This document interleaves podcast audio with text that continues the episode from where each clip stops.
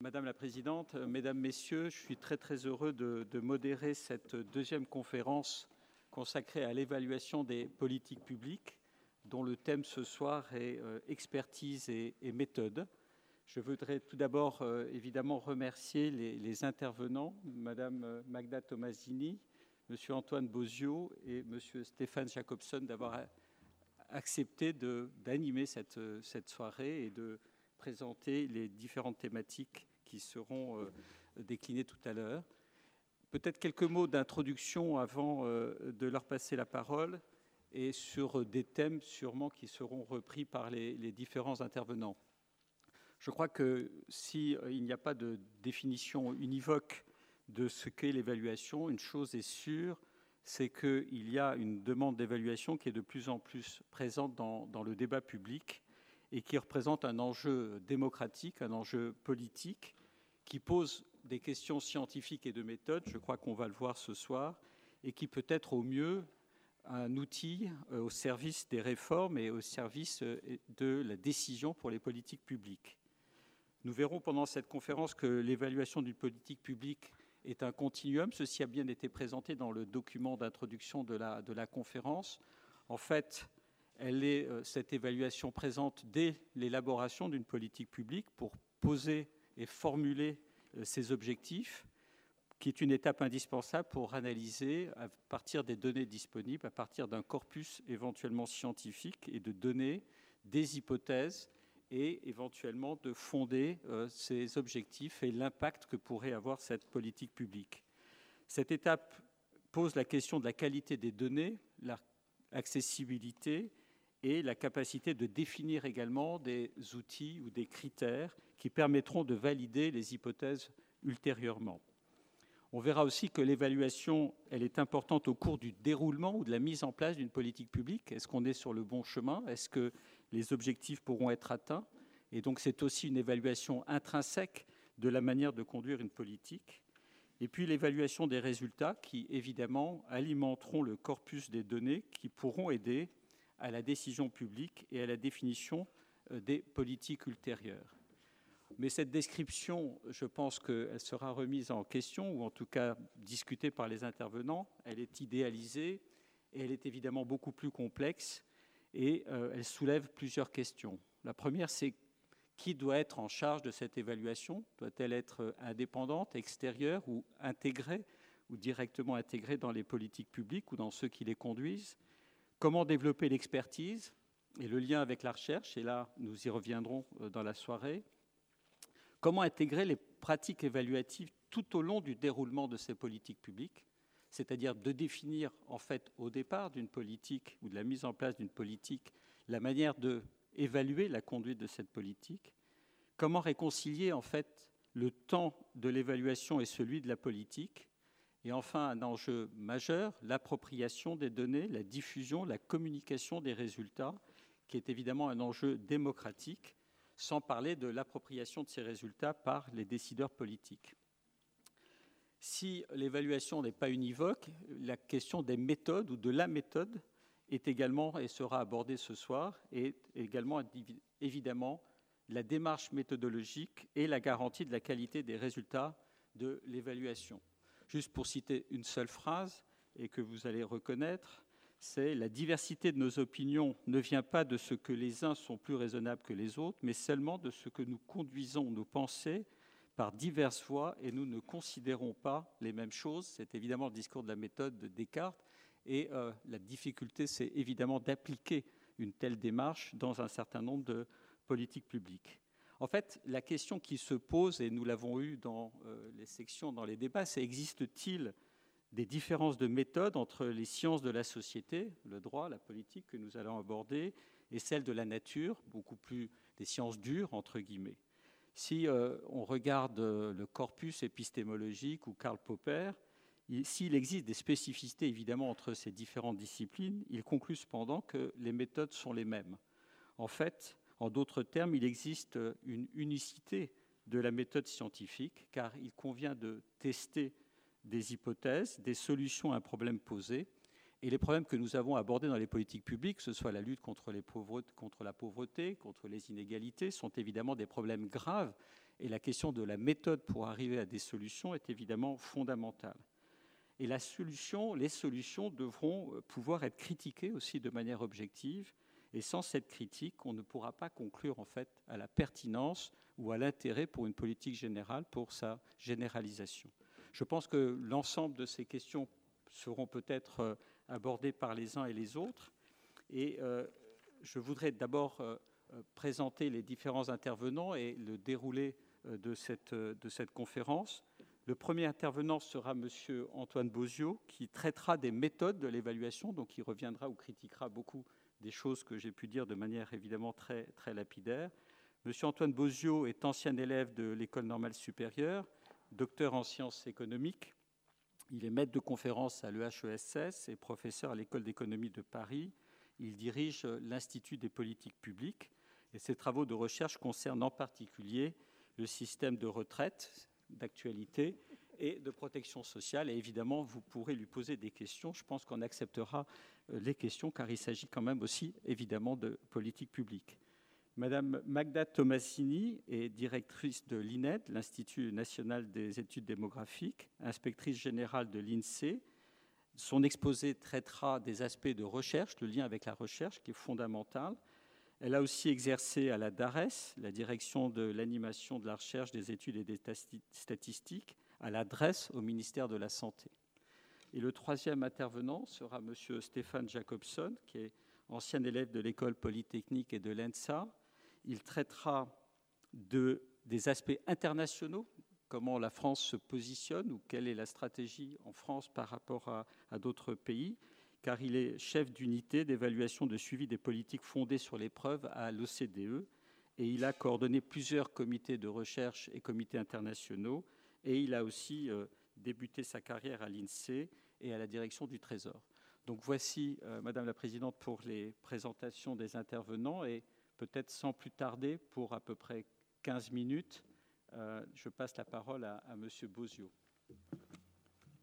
Bonjour à tous. Donc je vais, dans cette courte présentation d'introduction vraiment sur la question des méthodes et de le rôle de l'expertise sur l'évaluation des politiques publiques, essayer de vous dire bon, qu'est-ce que c'est que l'évaluation des politiques publiques telle que nous le concevons et quelle, quelle, peut être la contribution finalement des universitaires, des scientifiques à, l'évaluation?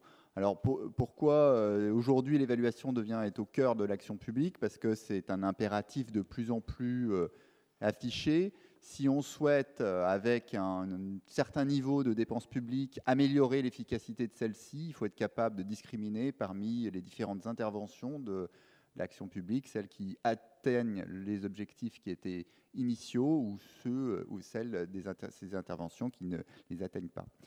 Donc euh, ma présentation va reposer sur vraiment trois points essentiels. Euh, qu'est-ce que l'évaluation d'impact, c'est-à-dire une des formes d'évaluation qui est celle qui est euh, réalisée par, par les universitaires en particulier, et puis vous donner non pas un cours de méthode, parce que ça dépasserait très largement 15 minutes, mais vous donner quelques exemples de quels sont ces types de méthodes qui permettent de euh, donner euh, des évaluations euh, robustes, scientifiques sur l'évaluation d'impact.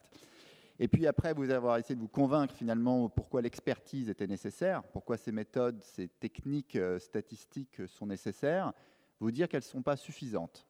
Au sens où l'évaluation qui est réussie, ce n'est pas simplement une évaluation qui est techniquement bien faite, c'est celle qui arrive à convaincre non seulement les décideurs, mais plus largement le grand public et l'ensemble des citoyens de que ce que font certaines politiques et ce qu'elles ne font pas pour arriver à construire un consensus sur comment on fait pour améliorer, évaluer et échanger ces politiques.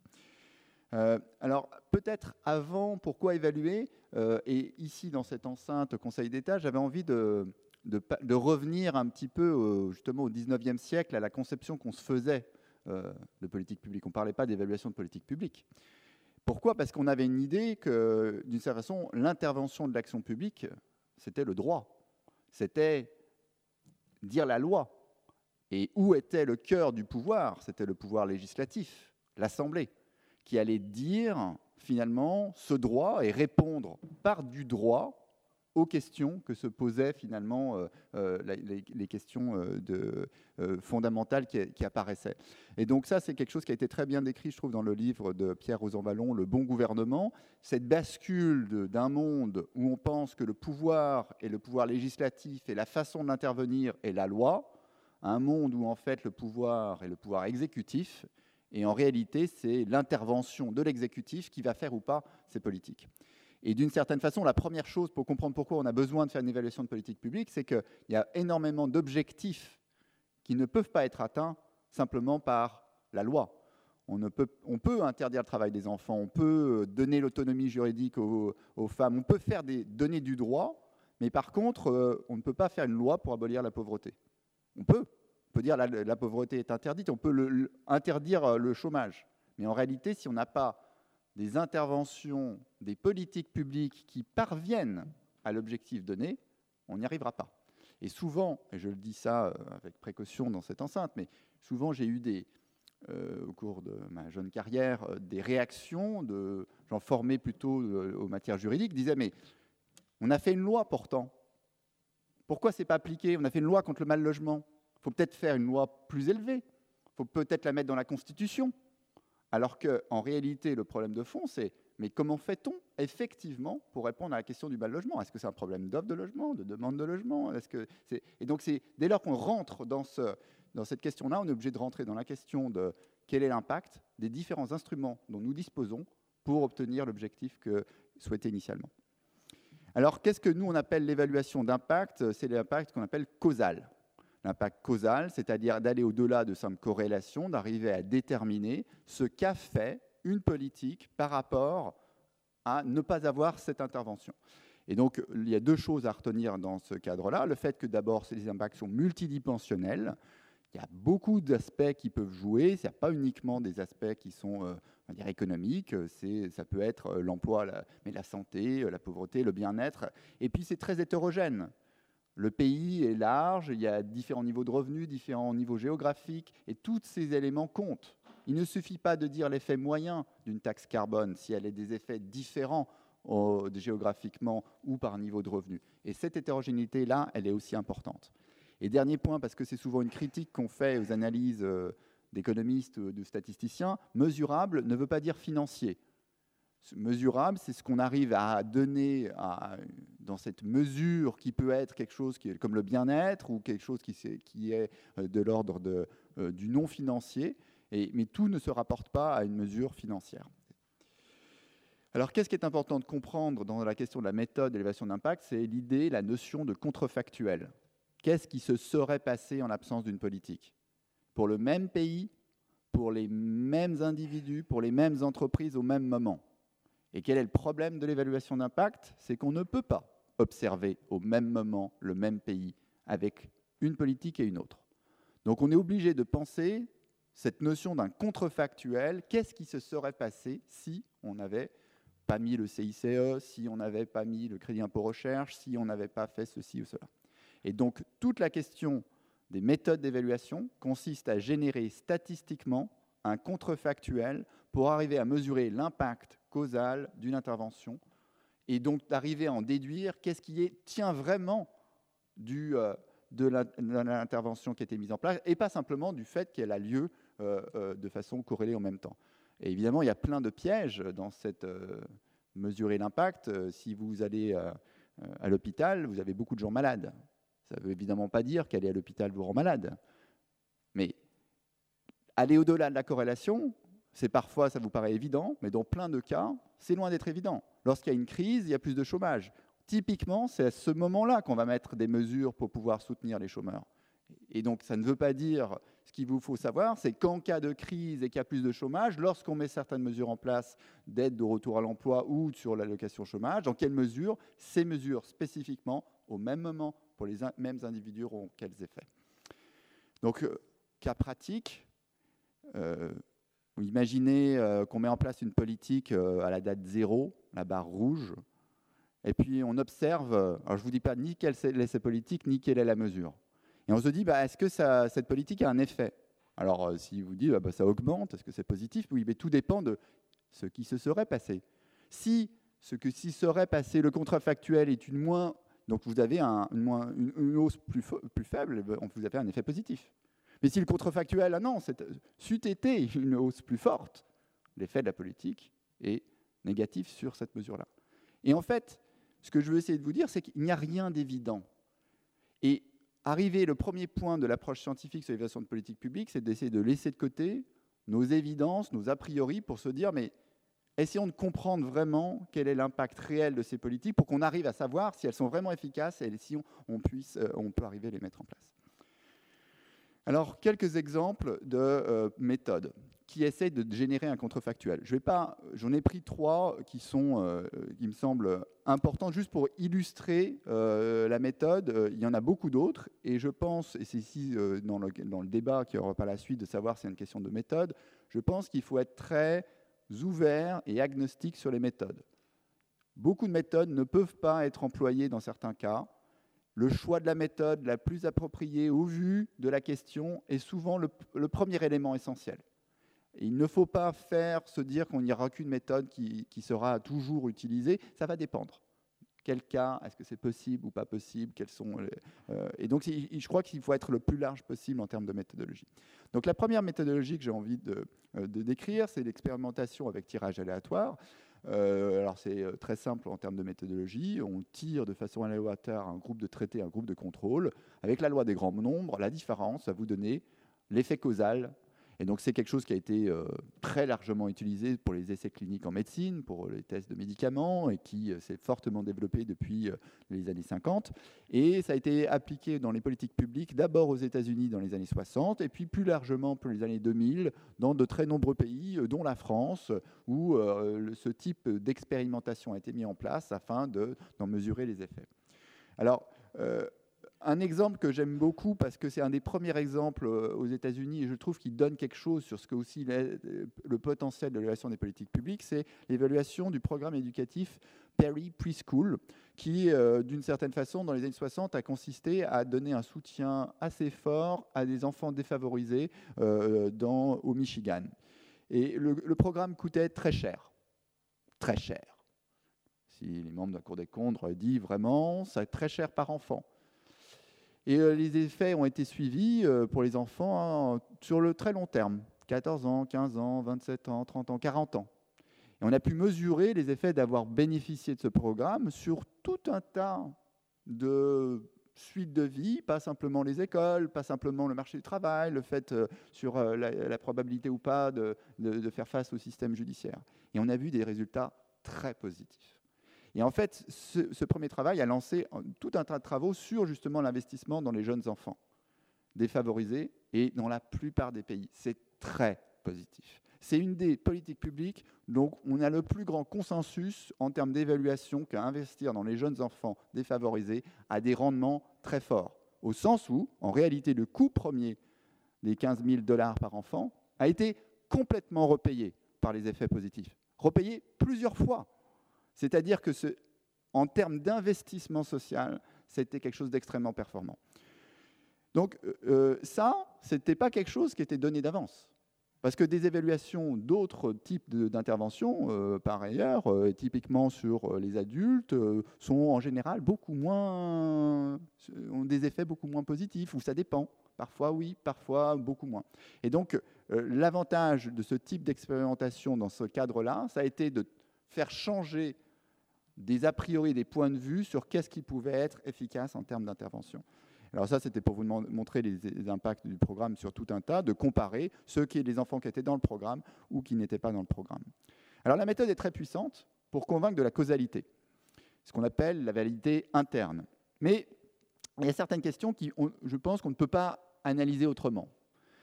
Mais ce n'est pas forcément la méthode qu'on doit utiliser pour tout. D'abord parce qu'il euh, y a plein de cas où on ne peut pas, et ce n'est pas du tout légitime de, la mettre en, application. Euh, il y a une question de l'éthique, euh, parce que c'est une méthode qui, d'une certaine façon, repose sur le fait que si on ne sait pas vraiment l'impact d'une certaine politique, c'est intéressant de savoir, de la même façon qu'on teste en, en, médecine. Et en même temps, il y a des critiques assez légitimes sur la validité externe. Est-ce qu'on peut généraliser ces effets? Pour comprendre les mécanismes à, l'œuvre. Et donc, le, le, prix Nobel Angus Deaton en a fait une forme de critique. Mais cette critique, elle ne veut pas dire qu'il faut abandonner cette méthode. Elle dit simplement qu'on ne peut pas l'utiliser à tout bout de champ. Et simplement, c'est un de nos outils, une de nos méthodes à disposition. Elle est très puissante, on ne devrait pas la négliger, mais ce n'est pas la seule type de méthode. Alors, une autre méthode, et je vais aller peut-être plus vite parce que ce que j'avais prévu, c'était la méthode qu'on appelle le différence en différence. En fait, c'est la même idée que le tirage aléatoire, simplement, on n'a pas de tirage aléatoire, on profite du fait que la politique ne va pas toucher euh, tout le monde de la même façon en même temps.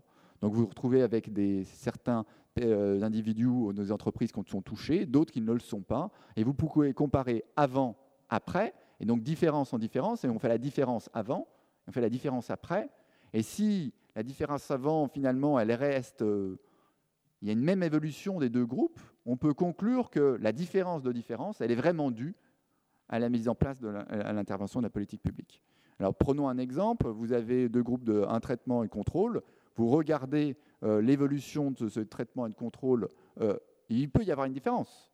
Simplement la question c'est dans quelle mesure l'évolution différentielle entre ces deux groupes va pouvoir être attribuée à, à la politique. Je vous donne un exemple euh, que je trouvais intéressant. Euh, c'était, parce qu'on l'a fait aussi en France, là c'est une question sur la Finlande, où on a fait la Finlande a mis en place une baisse du taux de TVA sur les coiffeurs, comme nous on a fait pour les restaurants au même moment où on a autorisé la Commission, la Commission européenne, sous la pression française, a autorisé à mettre des taux réduits de TVA. Et la Finlande a fait cette chose-là, où elle a baissé le taux de TVA pour les coiffeurs de 14 points, puis la remontée de 14 points. C'est intéressant, on va voir ce qui se passe, et on va comparer. Et donc la différence en différence, les chercheurs qui ont essayé de faire cette analyse se sont dit, les salons de beauté n'avaient pas la baisse de, TVA, mais ont une structure assez similaire, du personnel en fait assez similaire, même niveau de qualification, même niveau de taille d'entreprise. Comparons l'évolution des prix entre les, les coiffeurs. Et donc ça, c'est les salons de beauté, groupe de contrôle. Vous avez les deux barres en pointillés rouge qui vous disent euh, baisse de TVA de 14 points, hausse de TVA de 14 points. Qu'est-ce qui se passe pour les coiffeurs par rapport au salon de beauté? Baisse des prix au moment des coiffeurs, mais moins que 14 points. Hausse de 14 points, hausse des prix, mais là, approche de 14 points. Résultat final, baisse de 14 points, hausse de 14 points, le niveau des prix chez les coiffeurs est de façon permanente plus élevé que sur les salons de beauté. Moi, je trouve ça fort pour deux raisons. Un, parce que c'est quelque chose de très intéressant en termes de qu'est-ce qui se passe, mais deux, ça remet complètement en cause ce que nous, économistes, croyons. Sur un marché d'équilibre, comment ça se fait que si on enlève 14 points, on remet 14 points, on ne retrouve pas le point d'équilibre? Donc là, ça, nous remet en question sur, il y a quelque chose sur la façon dont on comprenait la façon dont la TVA jouait sur les plis, qui n'est pas tout à fait juste et qui nous oblige et les travaux qui suivent nous obligent à essayer de mieux comprendre finalement qu'est-ce qui se passe vraiment. Alors euh, là, c'est pour la, Finlande, mais l'exercice a été fait pour la France et les résultats sont similaires, c'est-à-dire que la baisse, une asymétrie de la, TVA euh, à la baisse ou à la hausse sur les prix, c'est-à-dire qu'à la baisse, ça ne fait pas tout à fait la même baisse, mais à la hausse, là par contre, les prix sont entièrement répercutés.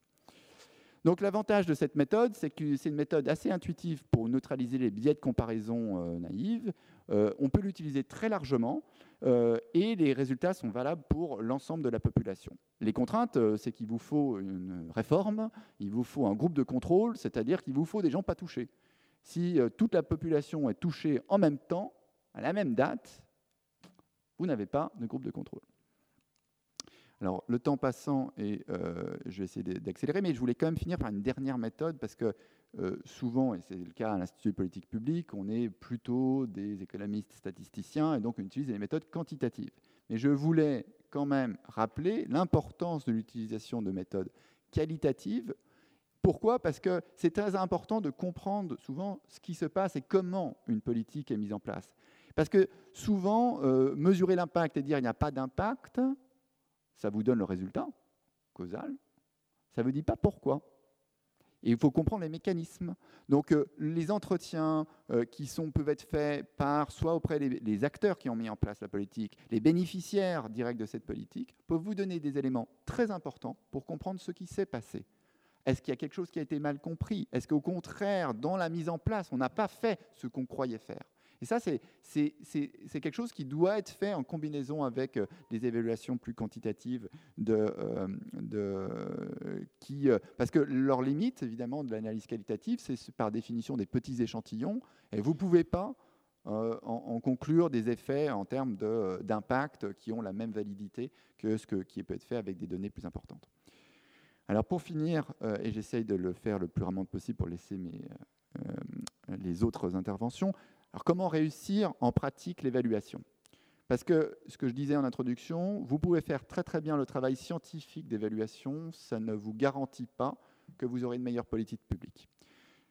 La première chose à essayer de faire, c'est d'arriver à consolider les connaissances. Et c'est loin d'être évident, parce que euh, les producteurs de connaissances, les universitaires, publient dans des revues à comité de lecture qui ne sont pas d'un accès très facile, non seulement pour le commun des mortels, mais y compris pour tous ceux qui travaillent à mettre en place euh, les politiques publiques dans euh, l'administration et qui, eux, ont besoin de savoir quels sont les résultats, non seulement en France, mais en fait, on a plein d'exemples de politiques et d'évaluation à l'étranger, chez nos voisins, des choses qui ont été testées, et, donc ces, informations-là, on n'a pas besoin de...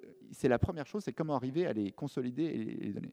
Et donc la première chose que je voulais vous montrer, c'était l'expérience des What Works au Royaume-Uni, qui ont été, a consisté à euh, faire en sorte d'instituts dont le rôle unique n'est pas la production de nouvelles évaluations, mais le rôle de méta-analyse, c'est-à-dire d'analyse d'évaluations déjà réalisées, pour essayer de consolider qu'est-ce qu'on sait, qu'est-ce qu'on ne sait pas sur différents domaines pour pouvoir en, arriver à, les rassembler. Donc il y a eu plusieurs choses qui ont été faites, de National Institute for Clinical Excellence pour les questions euh, médicales, euh, pour les questions d'éducation, l'Education Endowment Foundation, y compris pour les jeunes enfants, pour euh, les questions de, lutte contre la criminalité. Et donc ces instituts publient en fait des, sortes de sur leur site, et je vous engage à les regarder, la liste de toutes les évaluations. Ils sont capables d'en faire la lecture pour les classer en termes de robust.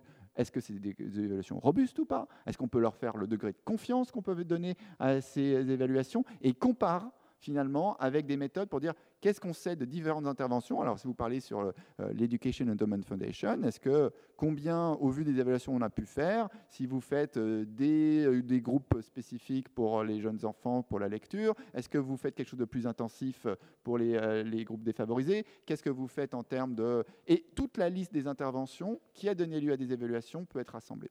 Et je crois que c'est quelque chose qui est très important en termes de consolidation de l'analyse. Par exemple, là, sur un seul graphique, il compare l'analyse coût-bénéfice d'intervention pédagogique de l'ensemble de différents types d'interventions pédagogiques qui ont été évaluées pour dire bah, qu'est-ce qui coûte cher et qui a des forts effets, qu'est-ce qui coûte euh, pas cher qui a des forts effets ou qui coûte très très cher qui n'a très peu d'effets. Et ça, c'est un élément qui permet de différencier et de distinguer entre différentes interventions. Les contraintes de l'évaluation. L'évaluation prend du temps. Très souvent, on est dans des situations où euh, on veut des résultats rapidement. On veut des résultats rapidement et on s'interdit de faire des évaluations plus robustes, plus durables. Mais très rapidement, on revient, on dit oui, mais la question est toujours là. Donc il faut refaire une évaluation d'urgence. Mais on est à, nouveau en disant non, on n'a pas le temps. Je pense que c'est très important de se redonner du long terme. Les évaluations qu'on fait, même si on en fait moins et qu'elles arrivent à être plus durables, plus convaincantes, auront plus d'effet à long terme pour construire un consensus sur ce qui marche et ce qui ne marche pas, qui essaye de répéter de façon très rapide des, évaluations qui en fait seront à chaque fois trop limitées. Le deuxième point, c'est que tout n'est pas évaluable. Les choses, si vous ne mesurez pas, si vous n'avez pas de données, si vous n'êtes pas capable d'avoir l'apparatus permettant, vous n'aurez pas de réponse. Il n'y a rien de magique.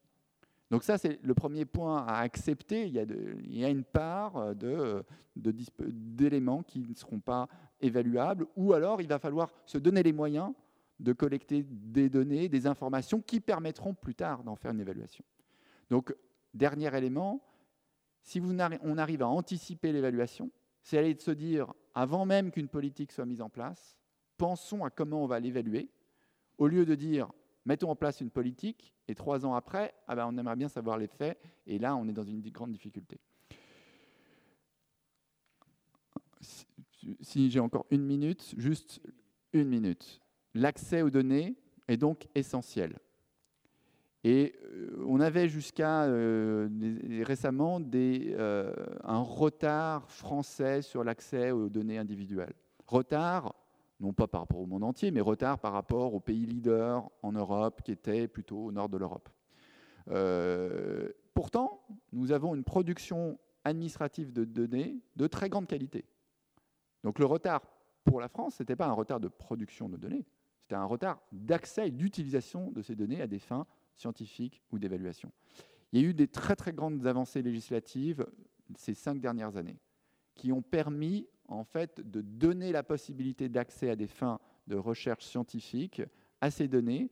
Et je pense que c'est quelque chose qui va nous donner les moyens d'évaluer un nombre de politiques qui avant n'étaient simplement pas faisables. Je vous donner un seul exemple pour terminer, j'en terminerai là-dessus.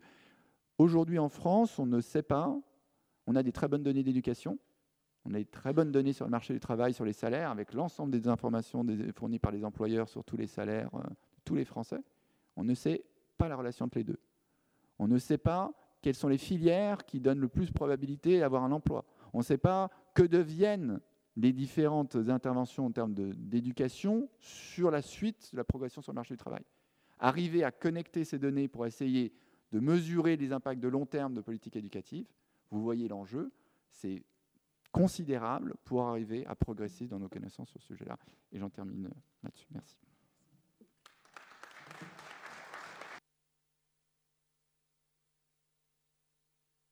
Merci beaucoup. La parole est maintenant à Madame euh, Magda Tomasini. Je pense que c'est le vert. Non, c'est le rouge. C'est le noir. c'est bien, je suis Merci beaucoup. Alors peut-être euh, en quelques mots d'introduction, euh, je, vais peut-être présenter ce, qu'est l'Institut national d'études démographiques. L'Institut national d'études démographiques, c'est... Euh, oui, là vous m'entendez mieux? Je vais me pencher un petit peu plus, qui va être très pratique. Donc euh, l'Institut national d'études démographiques euh, a été créé en 1945 et il dispose du statut d'établissement public à caractère scientifique et technologique seulement depuis 1986. C'est le plus petit des EPST aux côtés de l'INSERM ou euh, du CNRS. Euh, et donc, comme son nom l'indique, il traite des questions démographiques, mais plus largement des questions euh, des études, de ce qu'on appelle les études de population. Alors, dans, son, le décret de 1986, l'INED a une mission d'appui et d'expertise aux politiques publiques telle qu'explicitée. Donc, euh, il tient le gouvernement et les pouvoirs publics informés des connaissances acquises et développe une capacité d'expertise et d'appui aux politiques publiques menées pour répondre en particulier aux défis sociétaux et éducatifs dans son champ d'activité.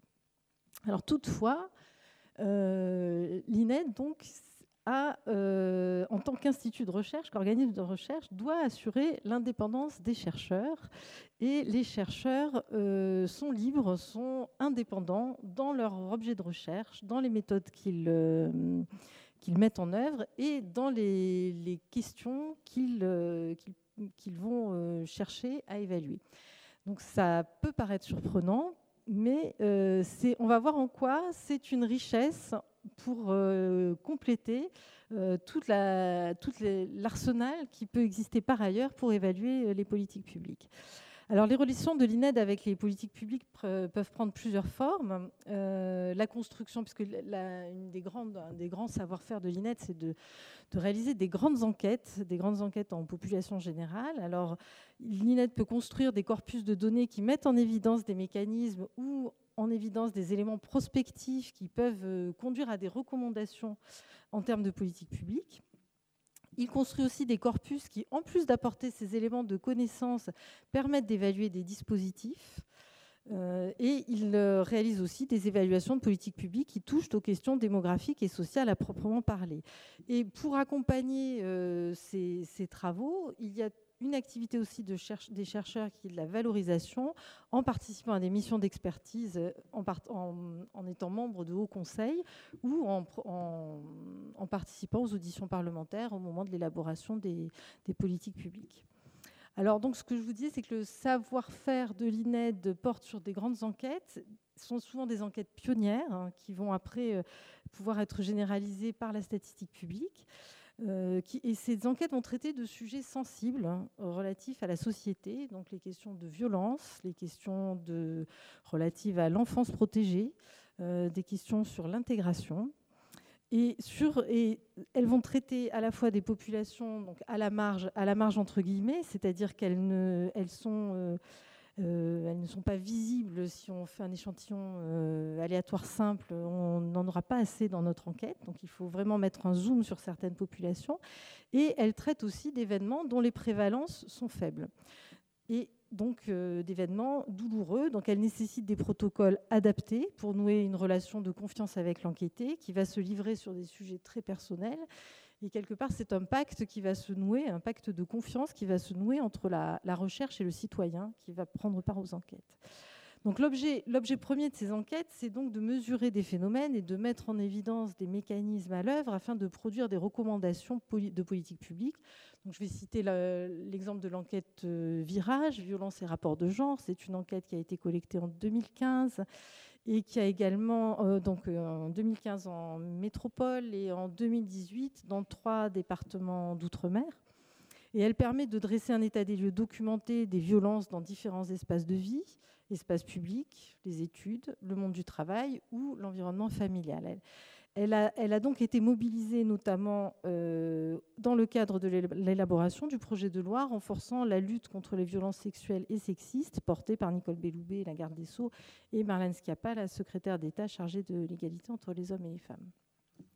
Donc à ce stade, elle, a permis de documenter, de mettre en évidence des phénomènes et de, produire des recommandations pour les politiques publiques. Mais certaines de nos enquêtes comportent en plus de cette dimension des questions qui visent à apprécier des effets de politique publique ou qui sont conçues de telle façon qu'elles sont adaptées à l'évaluation d'une politique publique. C'est le cas d'une cohorte que nous réalisons avec l'INSERM, c'est la cohorte ELF. Alors, elle est longitudinale, ce qui lui donne des bonnes propriétés pour euh, réaliser des évaluations, et son intérêt, c'est qu'elle met différentes dimensions ensemble. Euh, donc elle s'occupe. C'est une cohorte euh, qui collecte des informations sur des enfants qui sont nés en 2011 euh, et qui va les suivre, on l'espère, jusqu'à l'âge adulte. C'est la première cohorte en France qui permet cela. à titre de comparaison, les Anglais ont ce type de cohorte depuis les années 50.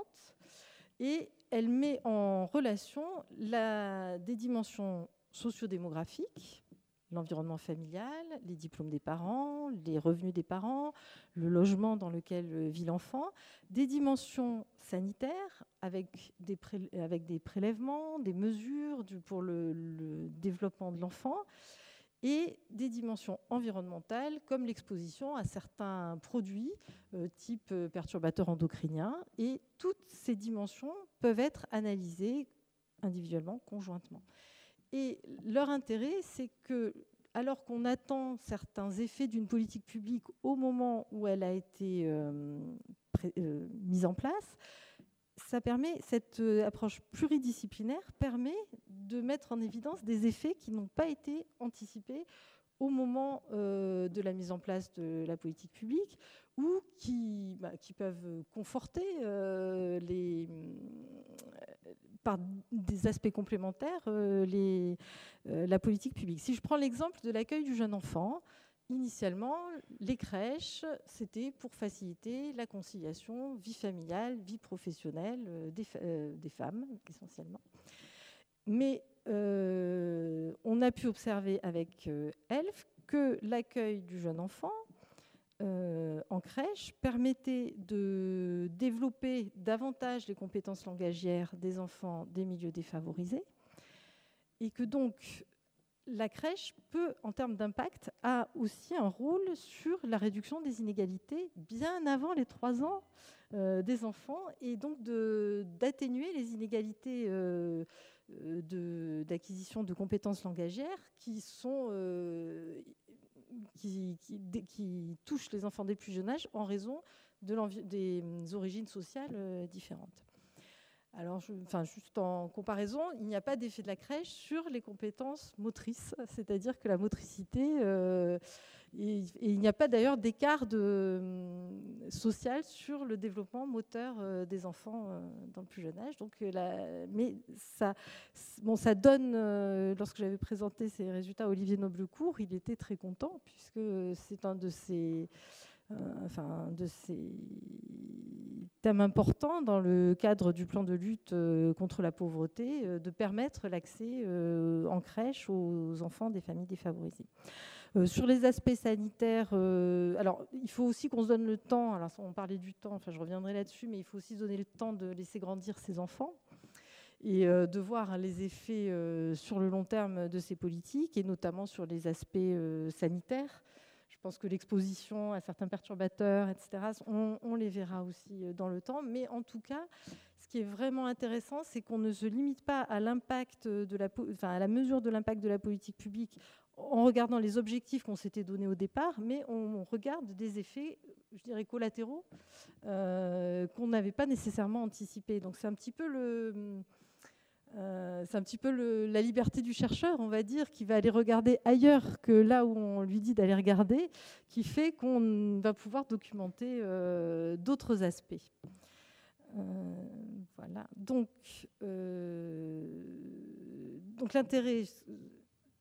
Donc, je, vais conclure donc, sur cette partie-là. Donc, c'est le dispositif longitudinal permet de déployer aussi des méthodes économétriques d'évaluation telles qu'elles ont été présentées par Antoine Bozio et euh, donc l'impact, euh, la dimension pluridisciplinaire. Je vais peut-être vous donner un second exemple d'impact euh, qui a été mesuré avec ELF, c'est l'impact du congé paternité.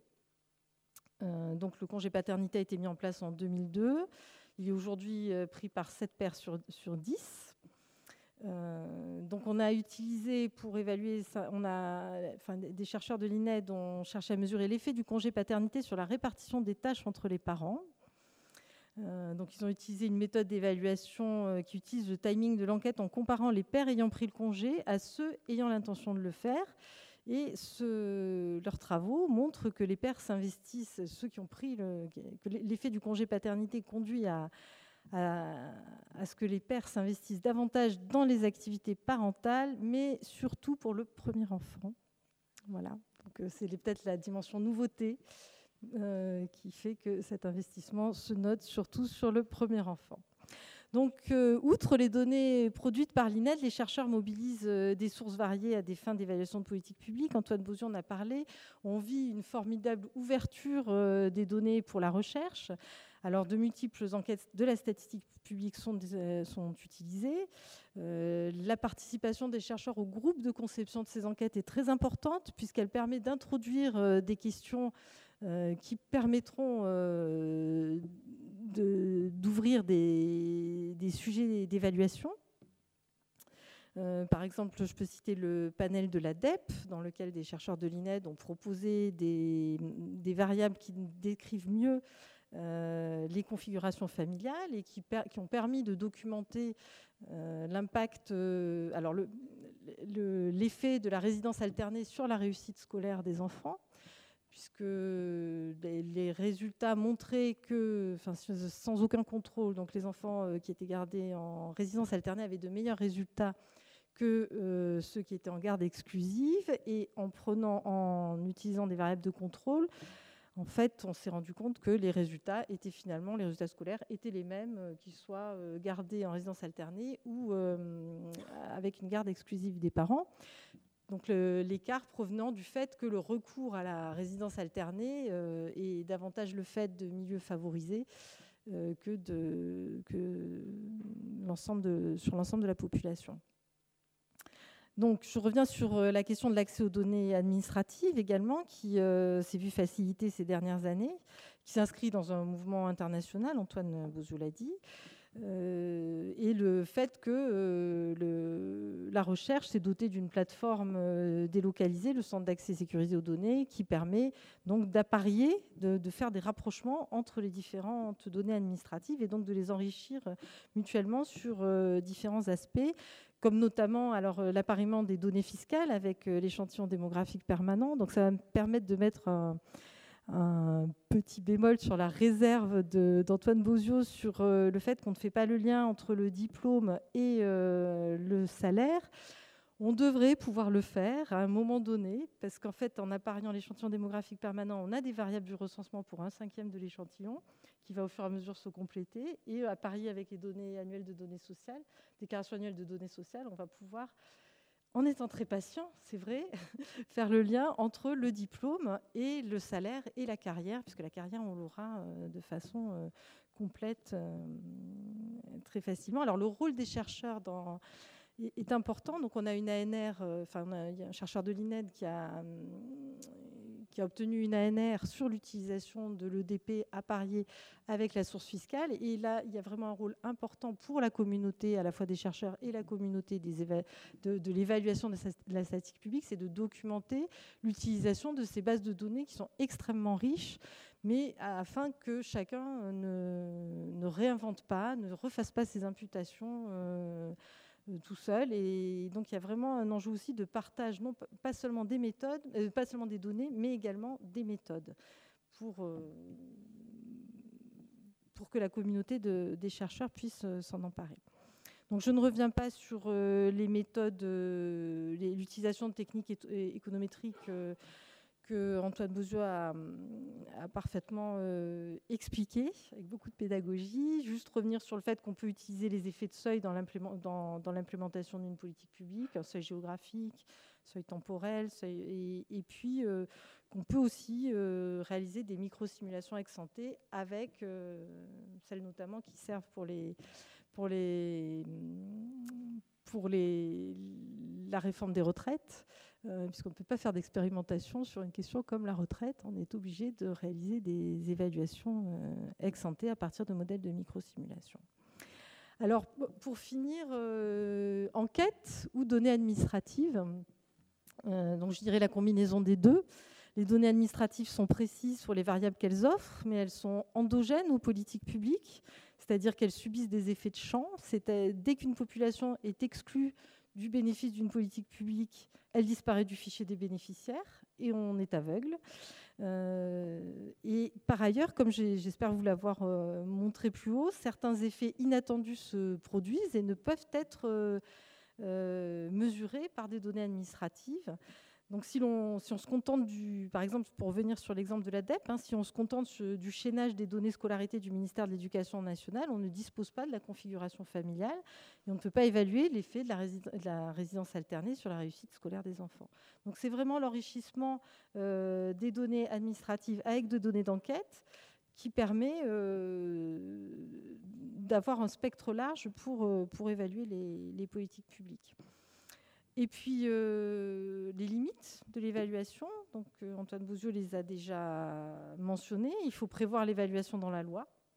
Il faut prévoir un recueil d'informations adapté euh, à l'évaluation. Je pense à la loi la loi bioéthique qui a été discutée. Il y avait des opportunités pour euh, placer des grands dispositifs. Euh, je pense par exemple à la PMA, euh, puisque actuellement le recours à la PMA des, couples de même sexe ou des femmes seules se fait à l'étranger. Il y a des moyens de faire des enquêtes à l'étranger et de mesurer l'impact sur ces populations euh, et sur, enfin, sur les comportements de recours à la PMA qui sont liés à la bioéthique. Et euh, je crois qu'on n'est pas prêt, malheureusement. Enfin, ce serait bien de, de le mettre en, place. Euh, sur les données administratives, on a eu beaucoup d'ouverture, c'est formidable, mais il y a quand même des lacunes dans le suivi des politiques publiques décentralisées, parce que chaque département, si on prend par exemple la politique de euh, sur le pour le vieillissement, donc les, prestations euh, décentralisées. Donc chaque département dispose de son logiciel de gestion. Tout n'est pas interopérable, toutes les informations ne sont pas remontées de la même façon. Il est très difficile de conduire des évaluations euh, sur ces politiques publiques décentralisées. autre limite, l'évaluation coûte cher. Une enquête comme Virage est très chère parce qu'elle a nécessité d'interroger un grand nombre de personnes pour mesurer des prévalences inférieures à 10% et analyser les mécanismes. Sur le sujet du vieillissement, qui fait intervenir plusieurs sources de financement avec des mécanismes différents, je citerai l'enquête CARE de l'adresse, qui a nécessité d'interroger des personnes, alors déjà d'assurer une bonne représentation de, des différentes catégories de personnes en situation de perte d'autonomie, de de les interroger à domicile, en établissement, d'interroger leurs aidants familiaux, d'apparier l'ensemble de ces données, euh, de, cette enquête avec les données administratives, les données fiscales, puisque y a une part de la fiscalité qui joue dans la politique du vieillissement, il y a une part euh, des, des, prestations familiales avec l'aide au logement, et puis il y a aussi les... Euh, l'allocation, euh, l'APA euh, des, départements. Donc beaucoup d'intervenants sur une même politique et au total un dispositif euh, coûteux, long à mettre en place, mais extrêmement riche au total. Donc ça, coûte cher et ça prend du temps.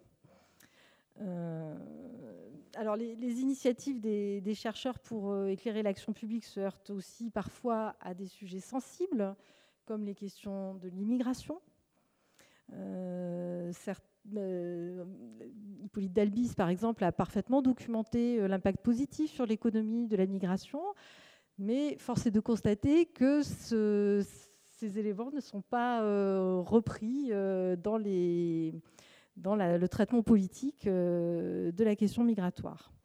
Euh, mais les, acteurs publics ont tout intérêt à s'appuyer sur la recherche pour euh, orienter leur action publique. La recherche, c'est la transparence des méthodes, le respect des questions d'éthique et, déontologique, et une qualité scientifique par une évaluation des pairs euh, des travaux conduits. Alors, il est vrai, Antoine Bozieux l'a dit, qu'une des principales difficultés, c'est la question du temps long de la recherche, qui n'est pas toujours compatible avec l'urgence euh, de, mettre en place une politique publique. Mais cette question de la temporalité est souvent, peut-être parfois, un mauvais, argument, parce que l'expertise peut être mobilisée de diverses façons, notamment par des contributions via des auditions, des notes de synthèse sur des travaux déjà existants, parce qu'on dispose d'un corpus et d'un d'une, la, recherche a, documenté souvent en avance des questions qui arrivent ensuite sur, euh, sur le débat public.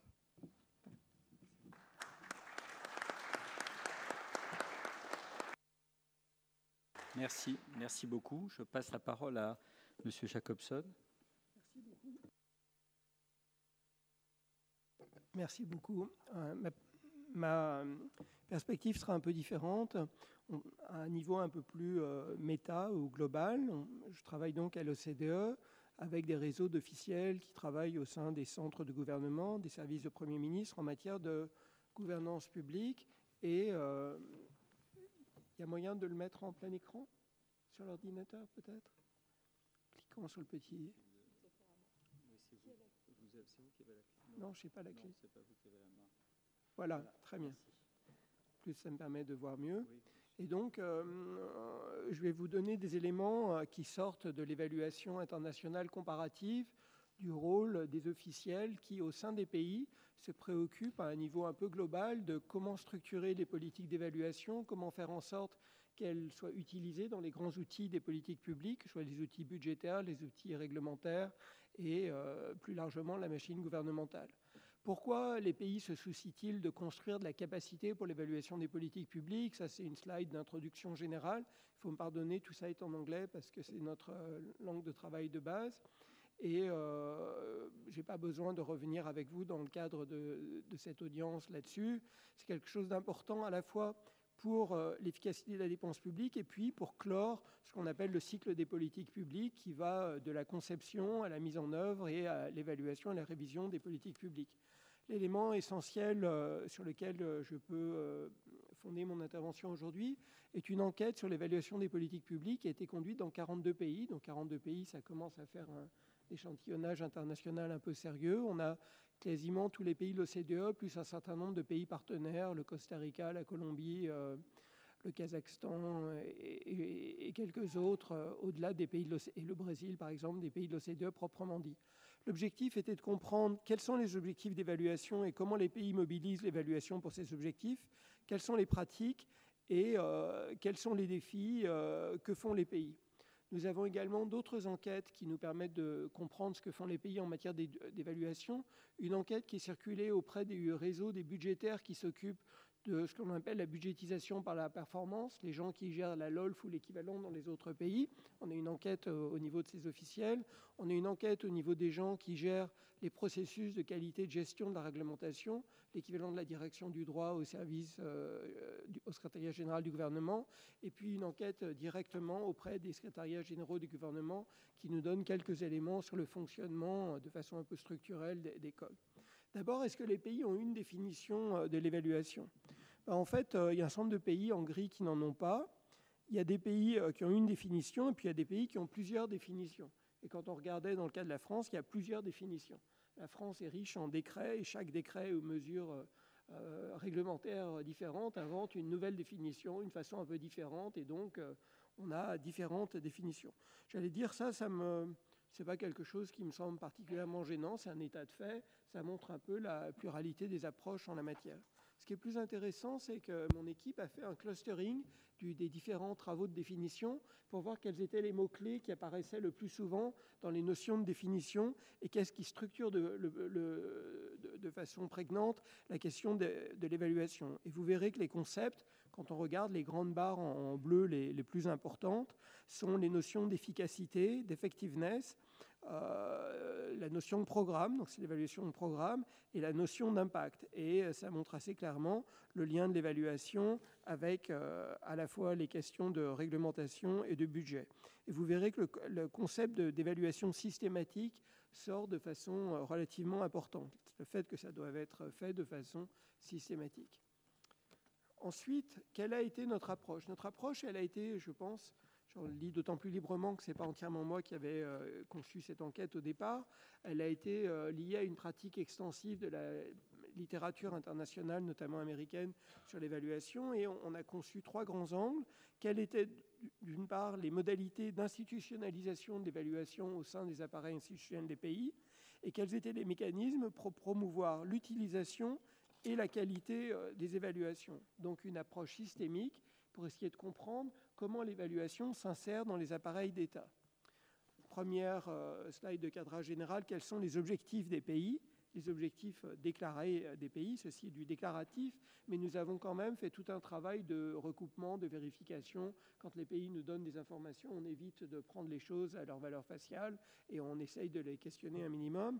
Mais globalement, c'est euh, de mesurer les résultats des travaux euh, du gouvernement ou de l'administration et les ressources et euh, de promouvoir ce qu'en anglais on appelle evidence informed policy making, donc des politiques fondées sur des preuves et puis euh, d'améliorer la qualité des services publics. Voilà. Et vous verrez que la notion de value for money euh, en de façon plus réduite, le, rendement, comme diraient les Québécois, arrive euh, tout en bas de ce tableau, donc un tout petit peu moins important. Quels sont les défis? Les défis, c'est que l'évaluation n'est pas toujours utilisée, c'est qu'il est difficile aussi de promouvoir l'évaluation en tant que politique transversale de l'appareil gouvernemental. Il y a souvent un défi de ressources humaines peut-être un peu moins en France. La France est malgré tout un des grands pays relativement grands en termes de taille de l'OCDE, et on a aussi un appareil d'État qui est bien charpenté. Euh, on a une, euh, et les pays donnent aussi également des défis en termes de qualité de l'évidence et de maintenir l'intérêt euh, politique. Euh, toutes choses qui sont euh, connues en France, mais euh, qui ont connu, je fais un petit discours discursif pour mettre en, exergue les résultats par rapport au cas français. Si vous regardez des mécanismes tels que le printemps de l'évaluation au niveau du Parlement, me semble être des initiatives intéressantes pour améliorer l'accès des décideurs à l'évaluation. Ensuite, l'aspect du contexte institutionnel. Donc le cadre réglementaire, les pays mettent des lois, des politiques. Il y a cinq pays qui ont mis l'évaluation au niveau de la Constitution, dont la France. On peut se dire, ah oui, c'est important, on l'a mis dans la Constitution, donc on a réussi. Et là, je partagerai un peu le scepticisme d'Antoine Bozio en se disant, c'est pas forcément parce que c'est dans la Constitution, dans la loi, que ça marche. Et donc, on se rend compte qu'il y a un tropisme un peu latin. J'essaye de faire un peu d'analyse des données avec mon équipe actuellement, et j'espère d'ici 6-8 mois pouvoir montrer des typologies de pays. Mais on se rend compte que des pays euh, à tendance latine ont tendance à formaliser des choses dans la loi, alors que les pays nordiques ont tendance à promouvoir la pratique et euh, les gens qui font de l'évaluation. Donc des philosophies un peu différentes en termes d'approche. Le deuxième élément clé de l'approche institutionnelle, c'est le fait que ce sont les centres du gouvernement et les ministères des Finances qui apparaissent comme les institutions les plus souvent en charge ou ayant les rôles les plus importants. Alors, euh, des lois, mais il y en a dans euh, les trois quarts des pays. La France a même euh, plusieurs lois en la matière. Et il faut voir qu'on peut avoir des lois qui sont liées à la performance budgétaire, des lois qui sont liées aussi pour beaucoup de pays à la mise en œuvre des études d'impact, qui comptent comme une forme d'évaluation au service de l'action publique étant appliquée à l'outil réglementaire. Euh, donc euh, là, c'est le rôle relatif. On voit tout en haut les centres de gouvernement, le ministère des Finances, et également, dans certains cas, les ministères en charge de la réforme du secteur public ou des agences autonomes. Euh, une des plus célèbres que j'aime bien citer est l'Agence pour la productivité australienne. Les Français nous ont cité l'INSEE comme agence autonome faisant de l'évaluation, ce qui est pas un petit peu particulier par rapport au rôle d'un institut statistique, mais pas tout à fait inexact quand on regarde également ce que fait euh, concrètement l'INSEE dans euh, certaines de ses activités. Euh, voilà. Et puis le ministère de la planification pour les pays qui ont encore des ministères de ce type, ce qui concerne surtout nos collègues d'Amérique latine. En ce qui concerne la gouvernance de l'évaluation, on voit, ça c'est les données de notre enquête sur la performance budgétaire. En fait, euh, sur l'évaluation ex post, un rôle très fort des organes supérieurs d'audit, donc les cours des comptes, et ex ante post, un rôle important des, line ministries, des ministères euh, tête de file, et également un rôle significatif euh, des directions en charge de la conduite de la politique budgétaire. Alors, on a deux graphiques importants. Tout ceci, ces données, quand elles seront publiées, là, on est encore un peu en phase de en fin de phase de validation avec les pays. C'est pour ça que je ne veux pas forcément les mettre entièrement dans le domaine public, mais on aura également des tableaux détaillés où vous pourrez retrouver chacun des pays avec ses caractéristiques, la France euh, parmi d'autres. Euh, on n'a pas fait de ranking entre les pays parce que je ne sais pas si ça faisait du sens à ce titre, donc on aura des données comparatives. Mais ce que l'on voit, c'est que globalement, c'est à la fois le centre du gouvernement qui a le plus de mandats et les mandats les plus développés, suivi par les ministères des Finances et du Trésor. Euh, euh, voilà. Après, euh, au-delà de l'institutionnalisation, ce qui compte, c'est donc de promouvoir la qualité et l'utilisation. Comment on fait ben, En matière de qualité, il faut être certain d'avoir les, bons skills, les bonnes compétences au sein de l'administration. Et là, il y a de grands débats dans beaucoup de pays auxquels la France n'est finalement pas très... J'ai l'impression que ces débats n'ont pas trop euh, transpiré dans la sphère française. J'ai juste vu que l'administration euh, admettait avoir un déficit de data scientists. Et euh, en fait, dans beaucoup de pays, on a compris qu'il fallait essayer de construire la présence de, de compétences analytiques en France, on a le corps des administrateurs de l'INSEE, dont j'ai eu l'honneur de faire partie, qui a joué un rôle très important, mais à la fois positif et un peu limitant, parce que c'est une certaine forme de skill, c'est un peu monocolore, alors que quand on regarde en fait les policy professions au Royaume-Uni, il y a quatre types de compétences. Il y a les statisticiens, les économistes, les social scientists, et puis les gens qui font du social science. J'ai recruté à un moment donné à l'OCDE quelqu'un qui avait un doctorat de psychologie anglais. J'ai parfois eu un peu du mal à convaincre mon directeur, mais dans le cadre d'un doctorat de psychologie britannique, ils avaient appris à faire de l'économétrie, à traiter de, données, à marier des données de différentes origines, à les faire parler, etc. Et c'est, à mon avis, des compétences soft qui sont importantes pour régler certains des problèmes de société que l'on n'a pas forcément en France dans le service public français en tant que tel.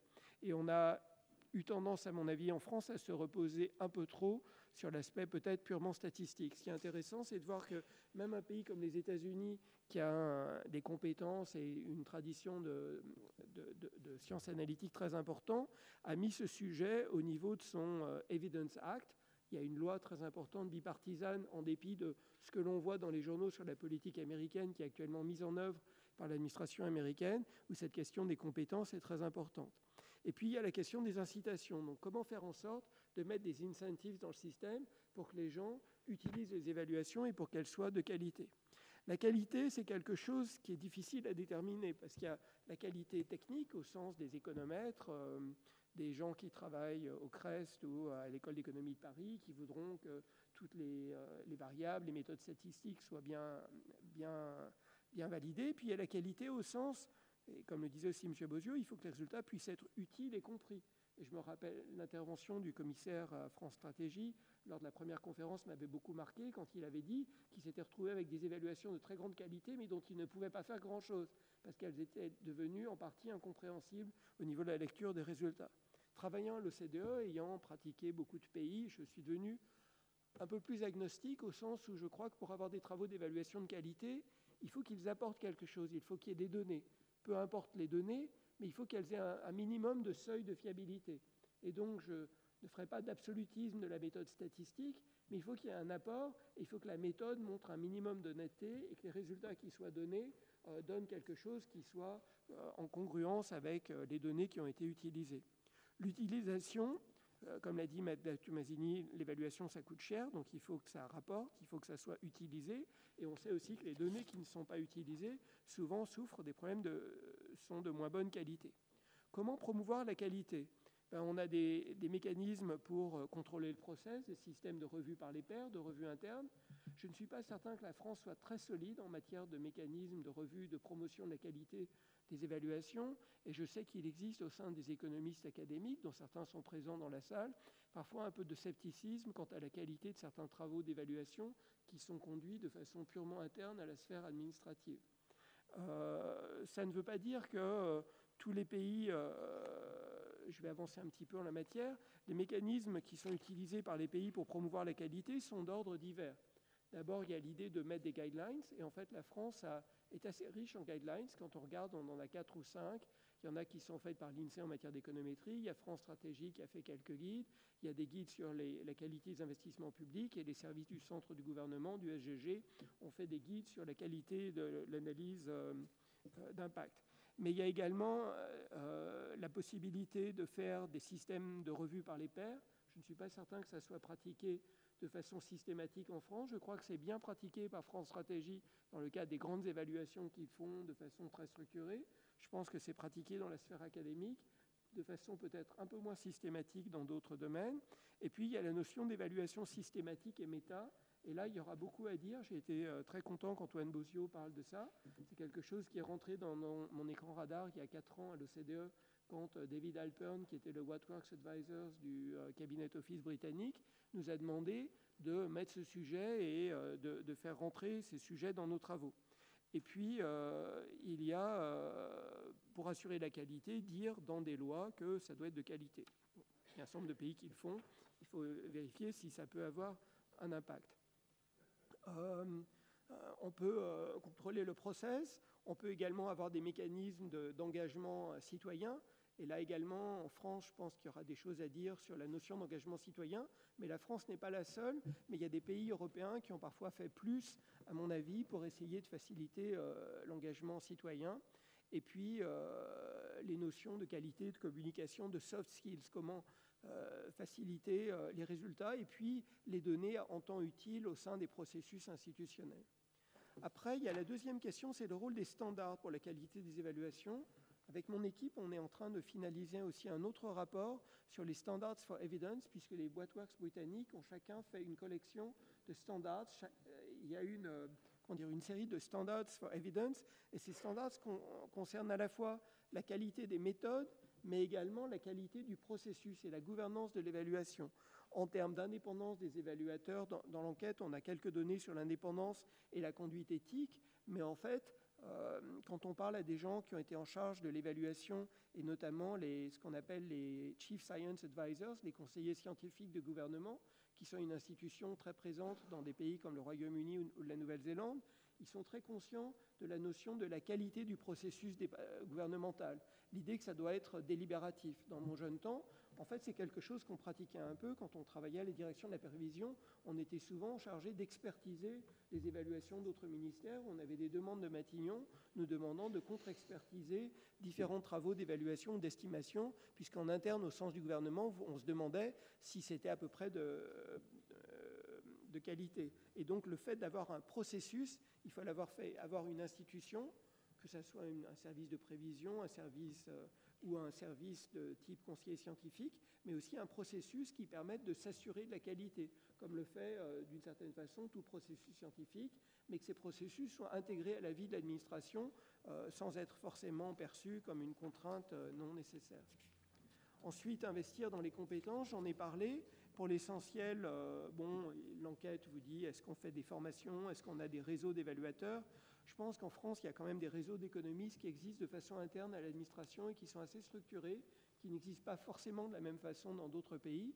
Pour les gens qui ont la chance d'être à Paris, il y a des séminaires réguliers dans différents domaines. Le fait d'avoir une grande concentration de la matière économique sur Paris fait aussi, je pense, qu'il y a un peu d'interpénétration entre la sphère publique et les, les centres universitaires je pense, Monsieur Bozio, dans certains de vos séminaires, il y a des gens des services administratifs qui viennent, des choses qui ne sont pas pratiquées de la même façon et au même degré dans d'autres pays. Voilà. Euh, mais euh, pour les skills, euh, l'essentiel de mes remarques a été dit tout à l'heure sur la notion de soft skills et on a des compétences dans certains domaines très solides en France, mais je trouve que la palette de compétences est un peu réduite.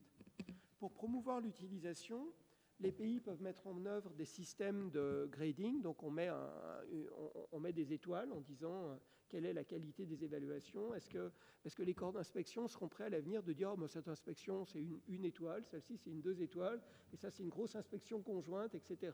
Dans toutes les normes, on lui mettra une trois étoiles. Je sais que la Cour des comptes a tendance à faire une gradation dans ses travaux entre les évaluations complètes et euh, les pratiques à visée évaluative ou les enquêtes à visée évaluative. C'est une façon de faire. Il peut y avoir aussi un système de, euh, gestion, de management pour que les, résultats soient portés à, la connaissance de la direction. Et puis, il y a des pays qui font en sorte que les résultats soient utilisés dans le cadre des cycles budgétaires ou au sein même euh, du Conseil des ministres. Et euh, on a quelques exemples dans le rapport qu'on est en train de finaliser à ce sujet. Un autre élément important pour rendre les résultats de l'évaluation, pour les, rendre utilisables, c'est de les rendre publics. Et à ma grande surprise, on est très loin de, j'aimerais bien à l'OCDE dire que tous les pays rendent publics leurs résultats et c'est dans l'ADN de l'OCDE de dire que les éléments doivent être publics. En fait, on se rend compte que euh, le publicly available par default ne concerne que 40% de l'échantillon. Et dans certains cas, bah, c'est disponible sur demande, c'est disponible au sein de l'administration et euh, c'est disponible uniquement pour certains officiels. Et quand on regarde en France un petit peu, on voit que les évaluations de France Stratégie sont généralement entièrement publiques. Quand on regarde le statut des rapports des évaluations faites par les corps d'inspection, là, on rentre dans les zones grises. Euh, je pense à la présidente et aux officiels qui sont présents. Je pense qu'on sait très bien que la, pratique n'est pas aussi euh, transparente. Et quant aux travaux d'évaluation faits par les directions des ministères, là aussi, euh, la pratique, je pense, n'est pas forcément systématique. Donc, mais là, c'est un dialogue qu'il faudra qu'on poursuive avec nos pays en la matière. Ceci dit, euh, beaucoup de pays euh, reconnaissent beaucoup de scepticisme sur les limites et la difficulté à utiliser les résultats de l'évaluation. Et ça, c'est des données sur l'enquête de budgétisation des résultats qui étaient d'ailleurs extrêmement pessimistes et que je n'ai pas forcément voulu intégrer dans notre rapport à nous. Je les trouvais même un peu trop pessimistes. Alors, euh, au sein de l'intégration dans les cycles budgétaires, en fait, les évaluations d'ensemble des politiques gouvernementales ont tendance à être plus souvent utilisé. Bon, c'est un résultat qui, euh, qui vaut ce qu'il vaut. Ce qui me semble important, c'est de savoir comment l'évaluation peut améliorer la performance des politiques publiques. On se rend compte en fait qu'en matière budgétaire et d'évaluation de programme, c'est plutôt l'évaluation ex post qui prévaut. On fait plutôt des évaluations ex post euh, plutôt que des évaluations ex ante. En revanche, en matière réglementaire, et de façon intéressante, on fait plutôt des évaluations ex et pas assez d'évaluation de la loi ex post. C'est un élément structurel qui est vrai pour la France, donc on n'est pas singulier, mais c'est quelque chose contre lequel les pays ou les officiels avec qui on travaille se demandent comment essayer de compenser et d'équilibrer mieux les choses. Le deuxième point qui est très important, c'est de savoir si l'évaluation doit être proche du pouvoir politique ou autonome. Et ça, c'est un grand sujet politique qui a un élément qui a été en partie, euh, qui en partie transparaît dans la notion des what works anglais. Quand on est autonome, ça vous rend plus, euh, plus scientifique, plus profond, mais un peu plus distant des, politiques. Mais quand vous êtes interne à l'administration, vous pouvez être utilisé comme outil gouvernemental. Mais la question est de savoir, est-ce que vous aurez les bonnes compétences et est-ce que les résultats ne vont pas être un peu tordus par le pouvoir politique?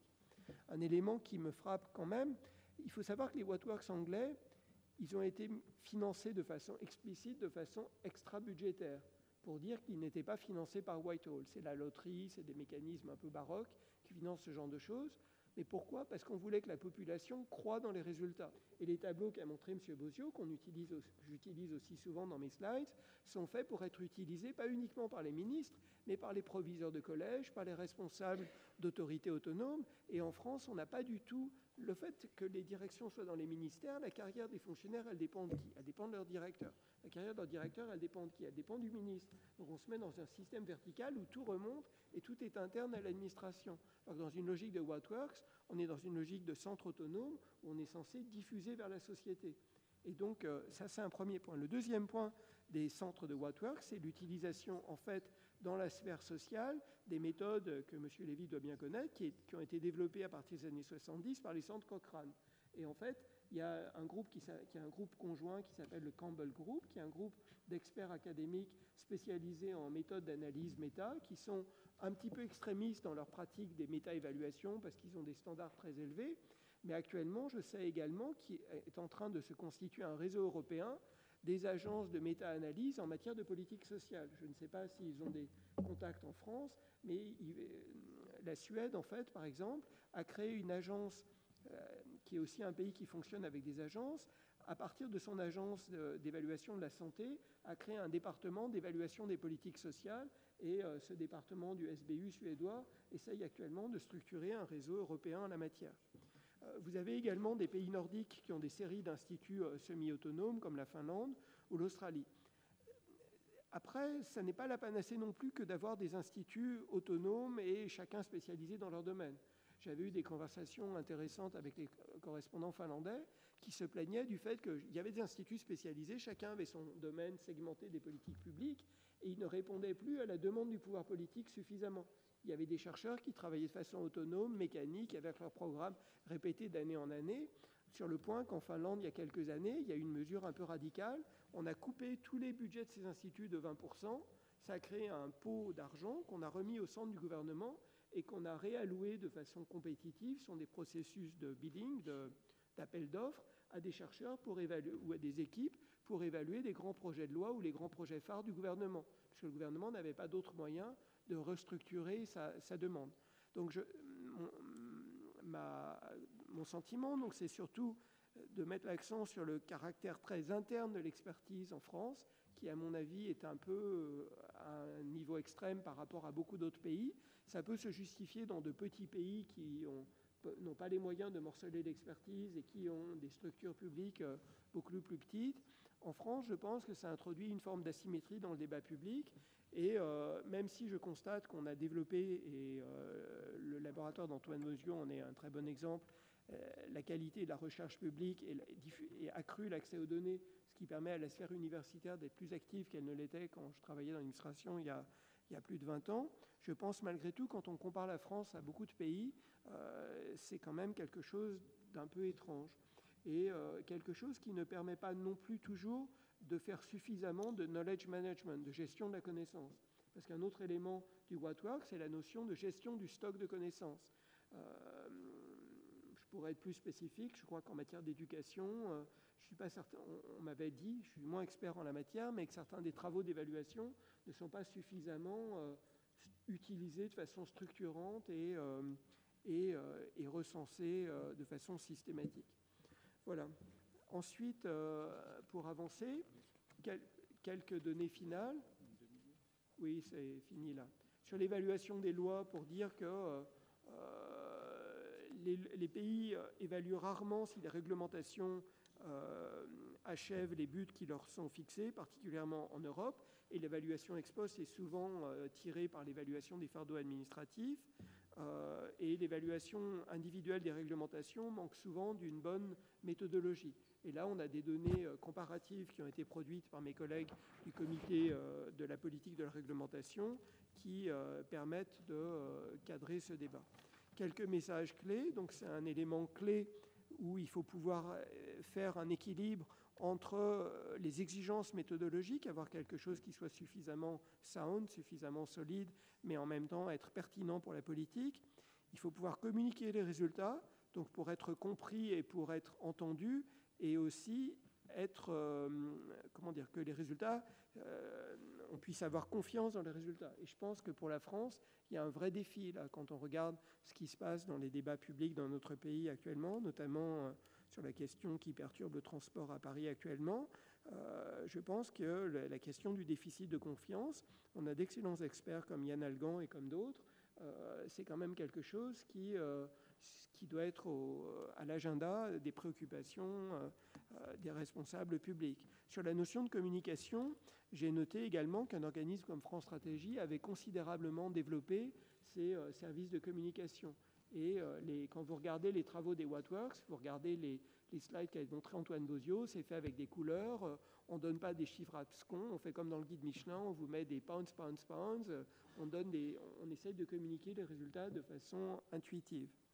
Et euh, ceci amène à considérer le rôle de ce que l'on appelle, en fait, dans nos travaux, l'intermédiaire dans la transmission des connaissances. Et donc, euh, les gens qui sont capables de conduire l'évaluation vers les décideurs publics. Et ça va à la fois des services analytiques des ministères, au corps d'inspection ou aux conseillers de cabinet, puisque toute cette chaîne de transmission de la connaissance, en fait, a pour effet de, conduire euh, les résultats de l'évaluation vers la décision publique. Et une prise en compte plus intégrée de ce système de chaîne de la connaissance, permettrait, d'intermédiaire la connaissance, permettrait d'avancer. Après, nous, notre agenda à l'OCDE sera de travailler sur euh, comment faire en sorte que les pays aient des, systèmes d'évaluation euh, healthy, donc euh, bien performant. Et puis la question de la gouvernance des données, où là, effectivement, je pense que, vu ce qu'ont dit mes, derniers intervenants et mes informations les plus récentes, la France a fait de très gros progrès récemment avec le CASD. Et quand je travaillais il y a 20 ans, on était très très loin des normes d'accès qui étaient prévalentes dans les pays du Nord ou dans certaines provinces canadiennes ou en Australie. Et j'ai l'impression qu'effectivement, de, de, gros progrès ont été faits. Et par ailleurs, la France, dans nos travaux, est très active sur la question euh, des open data, des données ouvertes. Donc ça, c'est un vrai sujet. Ce n'est pas forcément le sujet sur lequel euh, j'aurais, comparativement à beaucoup de pays, des préoccupations concernant la France. Voilà, merci.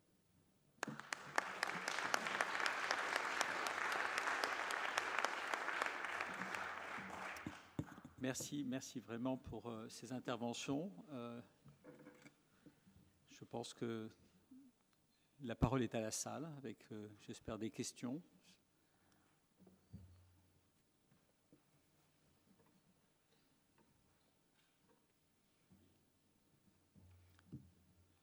Première est toujours la plus difficile. Oui. Oui, moi je voulais euh, rebondir sur les remercier tous les intervenants. Vous vous présenter? Oui, Marie-Caroline Bonegalzi, conseillère d'État en service extraordinaire ici. Euh, je voulais insister euh, et remercier euh, les trois intervenants, mais insister sur les derniers propos. J'ai moi-même eu la responsabilité de l'inspection générale des affaires sociales pendant six ans. je pense que nous avons tous une responsabilité dans cette communicabilité de nos résultats et dans l'univocité des conclusions qui peuvent être utiles aux décideurs publics. Et je crois qu'à la limite, c'est triste, mais enfin, le contexte sur les, le débat sur les retraites le montre, euh, euh, nos capacités d'analyse, d'évaluation sont quelquefois euh, très, enfin, très subtiles, très subtiles et, nous savons plus exporter la complexité que nous ne savons exporter la synthèse et, la capacité de décision. Et donc je, je, voulais renchérir sur ce qui avait été dit, à la fois en termes de diffusion, alors, j'espère que l'inspection générale des affaires sociales continue à diffuser ces rapports, parce que je crois que dans le domaine des affaires sociales, santé, travail, emploi, il y a une telle porosité avec des acteurs sociaux que la plupart de, ces productions sont attendues, identifiées. Il faut un tempo avec le politique, mais enfin, je pense que c'est déterminant que tous ces produits soient, ces matériaux soient partagés. Mais, ça ne suffit pas, c'est-à-dire que la production quelquefois est trop complexe difficile d'accès. Et il faut cette espèce de, de sas intermédiaire de communication, de, de médiation euh, sur les résultats clés. Et je pense aussi que ça passe par d'autres méthodes euh, de dialogue, de support, euh, qui ont commencé à être évoquées. Mais je crois que ce serait très important que, que chacune de nos, chaque, chaque, acteur public réfléchisse en la matière sur le, mode de, de, partage et de diffusion euh, de ces résultats. Merci beaucoup pour, pour ce commentaire. Oui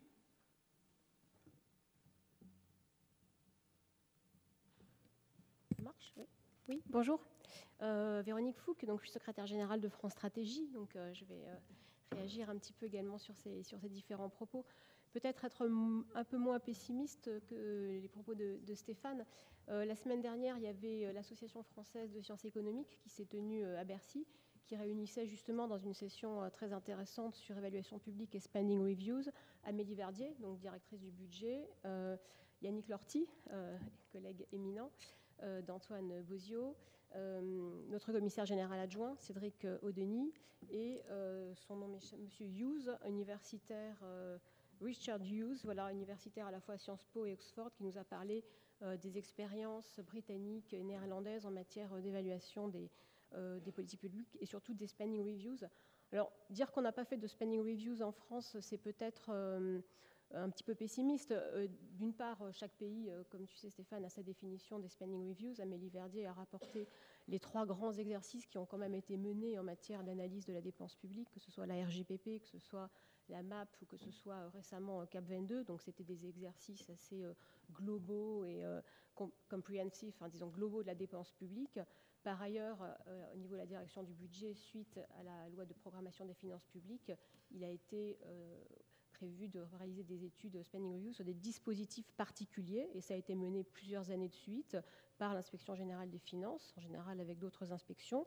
Ça a donné lieu à des recommandations. Après, c'est plus facile de recommander que de faire. Et là où on se heurte, c'est souvent à la décision politique. Et voilà, on est en plein dans à la fois la communication, comme disait Madame Benegalzi, et puis dans la prise de décision, dans, le courage et dans la difficulté concrètement. Donc ce que ça pose comme question, c'est à la fois une question de, crédibilité, de confiance, de défiance, on peut dire exactement ce que tu as mentionné, et de qualité du dialogue social. Ce qui frappe chaque fois quand on parle des pays euh, scandinaves, que l'on met toujours en exergue, c'est la qualité du dialogue social qui permet de prendre les problématiques bien en amont, de les anticiper, de les discuter, et à la fin, finalement, euh, de s'appuyer sur des revues documentées, euh, comme on dit en anglais, pour faciliter la prise de décision. Donc, en tout cas, ce sujet est absolument d'actualité. donc, témoignage très convergent des personnes que j'ai citées. propositions très concrètes Yannick Lortig, donc, qui disait qu'il y a en France effectivement une population aujourd'hui maintenant tout à fait significative de, chercheurs, d'experts économiques, qui sont motivés pour euh, s'investir euh, sur, sur ces sujets.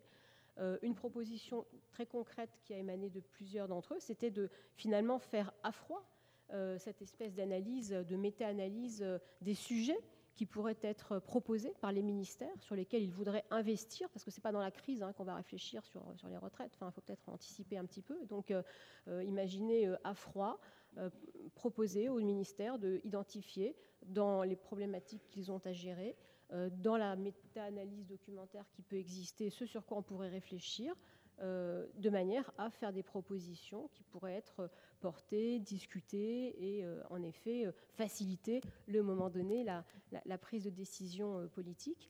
Alors moi simplement, bon ça c'était une réaction, si j'avais une question, ce serait de dire pourquoi ça n'a pas été fait plus tôt, pourquoi ces méta-analyses, puisqu'il y a des, exemples tout à fait passionnants que vous avez cités, Monsieur Bozio, Madame Tomasini. Voilà, pourquoi est-ce que ce n'est pas plus présent que ça dans le débat public? Est-ce que la raison, c'est simplement cette défiance ou ce manque d'intérêt, ou euh, à commencer peut-être par le Parlement, qui est quand même pour lui, on a fait la LOLF pour le Parlement principalement, et c'est vrai que si on peut faire un semi-échec de la LOLF sur la performance, c'est un certain manque d'intérêt jusqu'à présent, exprimé par les parlementaires, mais c'est vrai que les printemps de l'évaluation euh, sont plutôt des, euh, voilà, des encouragements, et on ne peut qu'espérer que ce soit approfondi et, et, appuyé de plus en plus par, par des études économétriques et économiques. Merci beaucoup. Peut-être avant de prendre une, question, une, réaction sur ces deux premières interventions. Euh, peut-être dire que sur, le sujet des retraites, comme sur d'autres sujets, euh, ce sont des thématiques qui sont extrêmement documentées, qui sont euh, diffusées. Donc les chercheurs font un gros travail de communication, et que ce soit, alors on, l'observe à l'INED sur, la thématique de l'immigration mais que effectivement les médias qui reprennent ces questions, donc vous avez La Croix, Le Monde et Arte, Et euh, donc on, touche une catégorie, une frange de la population qui est finalement assez ciblée, acquise à la question de l'évaluation. Euh, et il faut trouver des moyens de toucher d'autres populations. Donc je pense que c'est un, enjeu pour la recherche et pour, pour la communication des résultats scientifiques. Peut-être pour aller un tout petit peu plus loin et reprendre la question de Mme Bonnet-Galzi, est-ce que les outils de la communication ont été aussi intégrés dans ceux qui communiquent Il y a d'autres domaines de la science, ou il y a d'autres domaines sur lesquels on produit des résultats, sur lesquels il est intégré aussi la manière de communiquer ces résultats. Et vous avez noté aussi, vous avez mentionné les sciences humaines et sociales, d'autres euh, expertises. Est-ce qu'on n'a pas là un retard sur d'avoir aussi intégré la nécessité aussi d'ouvrir et de pouvoir communiquer au plus grand nombre et d'intégrer ces outils de communication qui sont peut-être euh, pas évidents pour, euh, pour le grand public ou pour les institutions qui produisent ces résultats. Peut-être juste répondre pour le, pour le cas de l'INET. On a une direction de la communication, on est sur les réseaux sociaux, Facebook, Twitter, euh, avec donc des messages assez resserrés pour donner des, résultats. on est également, on a fait des, on les appelle, mais donc on, reprend des articles scientifiques qu'on résume sur une page et qu'on délivre sur le site internet, euh, même ça c'est ce que fait également euh, le consortium européen Population Europe, qui fait aussi des, euh, des cours, des choses qui se lisent vite, mais qui donnent les résultats, et puis des communiqués de presse tous les mois pour donner les avancées. Donc on fait vraiment feu de tout bois mais quand même, ça arrive quand même sur un certain type de médias à la fin. Euh, ça ne touche pas l'ensemble de la population, visiblement.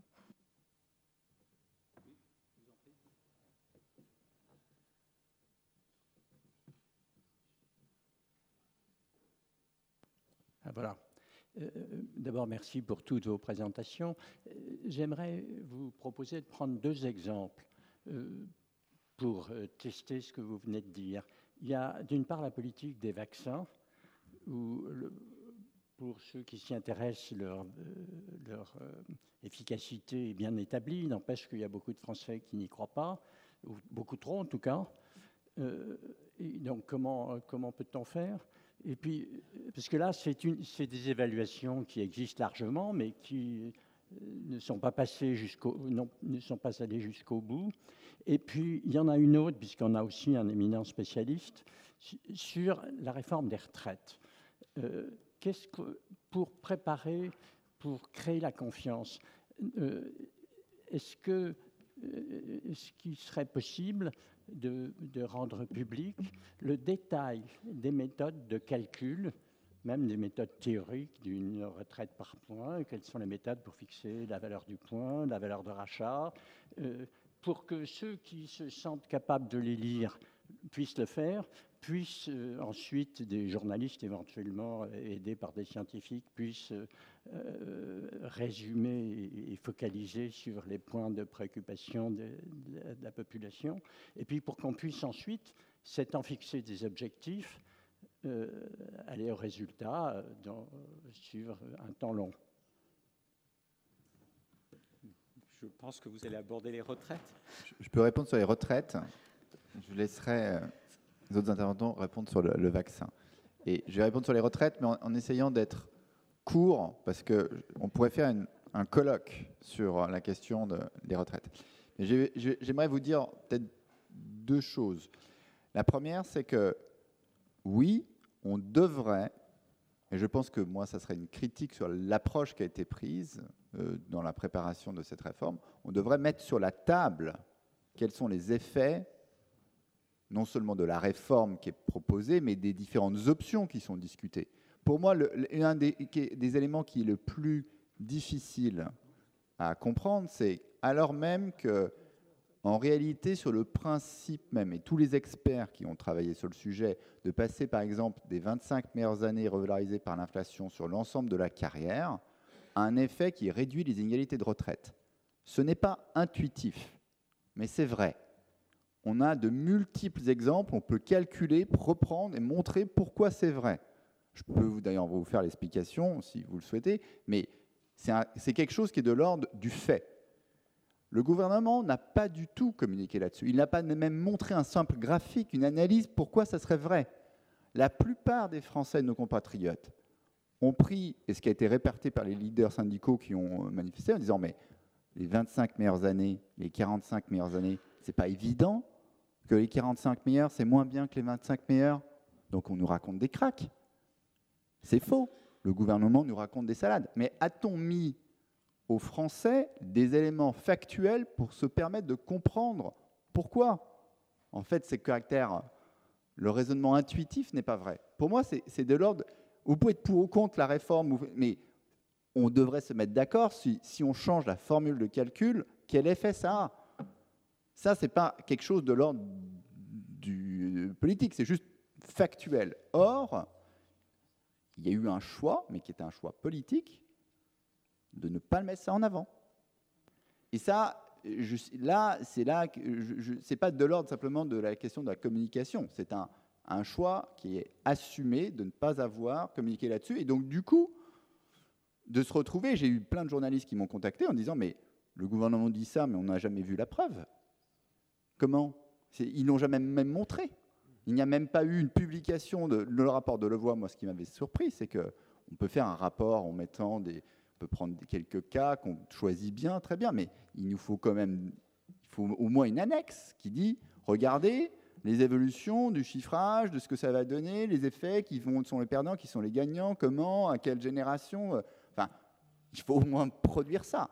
Toutes ces évaluations ont été faites. Les administrations ont produit ces évaluations. Elles n'ont pas été publiées.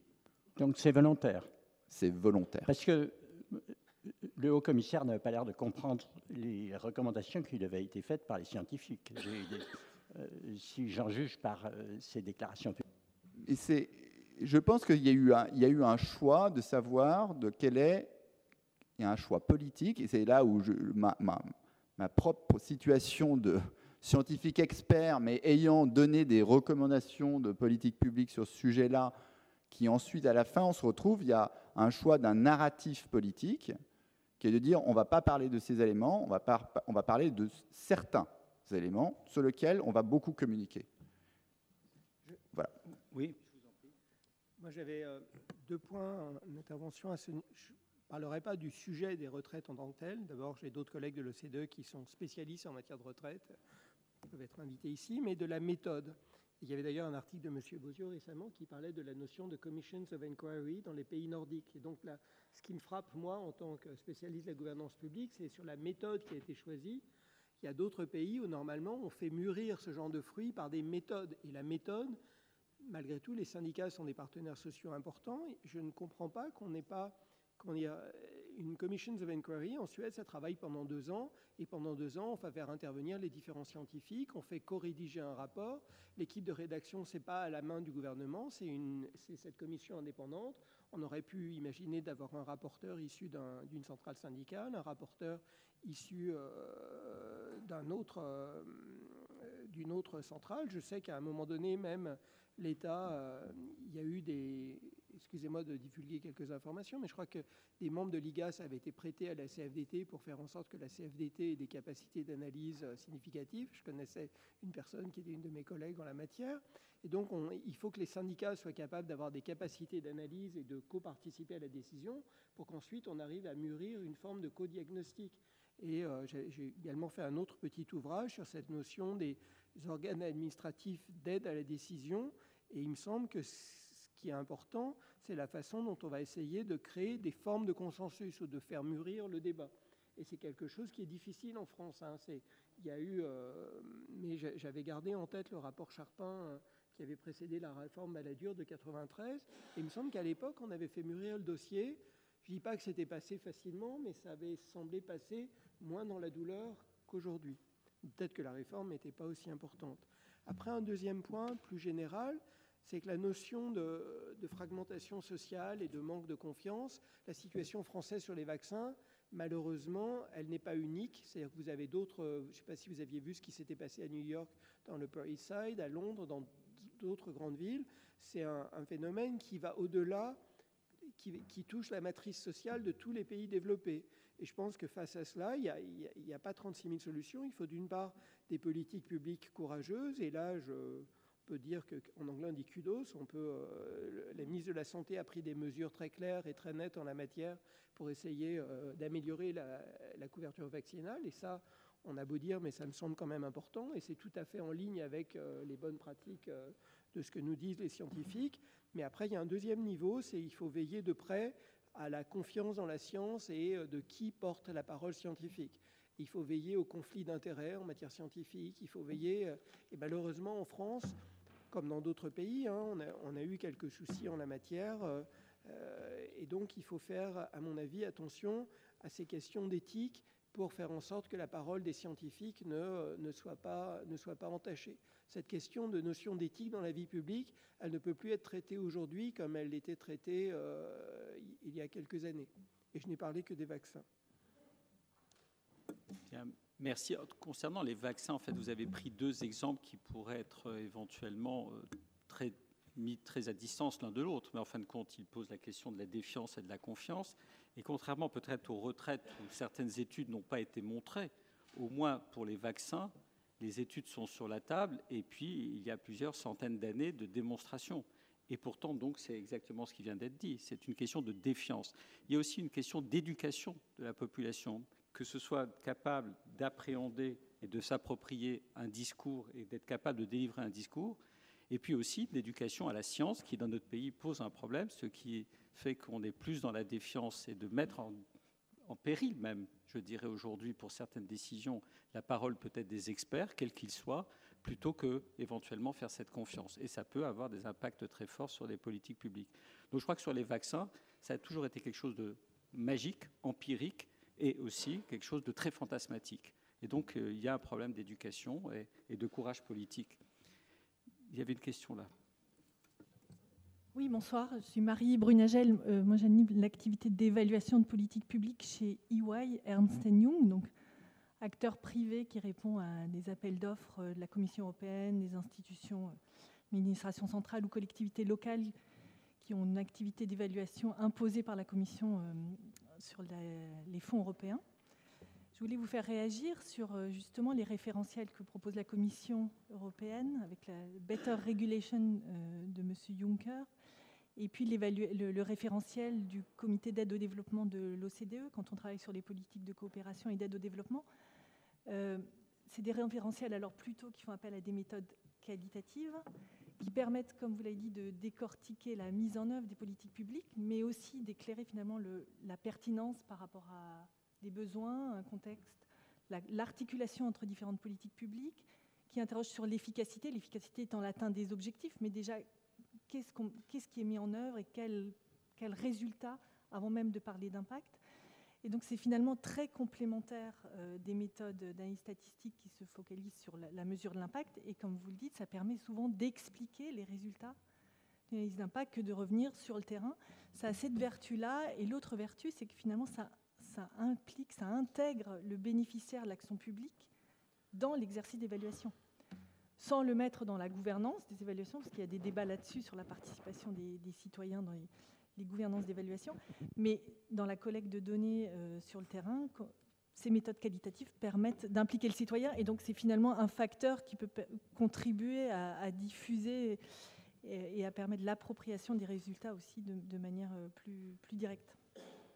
Merci pour cette question. Peut-être sur les aspects qualitatifs, vous voulez reprendre quelque chose et puis après la partie ECDE euh, Non, moi j'insisterai euh, effectivement sur les aspects complémentaires, c'est-à-dire que euh, je crois qu'on a parfois trop tendance à penser qu'il n'y a qu'une approche, sa propre approche qui est la seule bonne. Et ce que je voulais montrer par l'exemple des méthodes qualitatives que je ne pratique pas et que mon laboratoire ne pratique pas vraiment beaucoup, c'est que néanmoins, c'est très important parce que c'est parfois très complémentaire avec des approches euh, quantitatives. Et euh, mon point serait justement de dire qu'il nous faut, il nous faut parfois des regards différents parce que euh, comprendre ce qui s'est passé, mesurer les impacts et comprendre ce qui s'est passé, c'est les choses qui, vont ensemble. Moi, ce qui, souvent, ce que je pourrais reprocher parfois, c'est que on choisisse dans certains cas de faire soit l'un, soit l'autre, alors que les bonnes évaluations doivent faire l'un et l'autre. Alors, deux, trois points. Sur le Better Regulation, c'est des guides euh, d'analyse d'impact. Vous les retrouverez dans notre rapport parmi d'autres Beaucoup de pays ont des guides pour les analyses d'impact. Celles de la Commission sont peut-être plus développées et ont un rôle très important compte tenu du pouvoir normatif de la Commission. Ce qui est plus important, c'est en fait la Commission européenne a eu un impact sur les pratiques d'évaluation des pays européens, à travers, un peu moins en France, mais euh, à travers euh, les exigences de redevabilité sur l'utilisation des fonds structurels, puisqu'il y a des exigences d'évaluation très importantes, et il y a donc toute une industrie des évaluateurs, j'ai un de mes collègues de l'OCDE qui est là, qui connaît bien ces, ces sujets, toute une industrie de l'évaluation de l'utilisation des fonds de cohésion au niveau européen, et dans des pays comme euh, l'Irlande, l'Italie, la Lituanie ou certains des pays de l'Est, ça a beaucoup structuré la pratique d'évaluation de la sphère publique. La France n'était pas historiquement forcément un très grand récipiendaire d'aide européenne. Enfin, ce n'est pas forcément quelque chose qui structure le, budget de l'État de façon aussi importante que dans d'autres pays. Donc ça a, ça a, été moins senti, mais ça a eu un impact très important. Et dans notre échantillon, je ne l'ai pas dit là, euh, on n'était pas dans ce niveau de granularité, mais euh, on voit que dans un certain nombre de pays, les politiques d'évaluation ont été euh, tirées par ça. L'autre sujet, c'est l'aide au développement.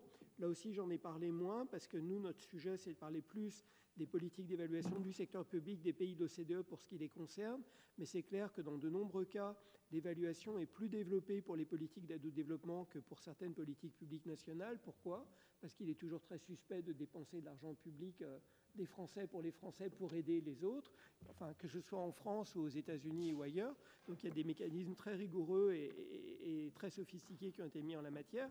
D'ailleurs, la notion de what works et d'études systématiques, c'est quelque chose qui a été généralisé en matière d'aide au développement depuis assez longtemps.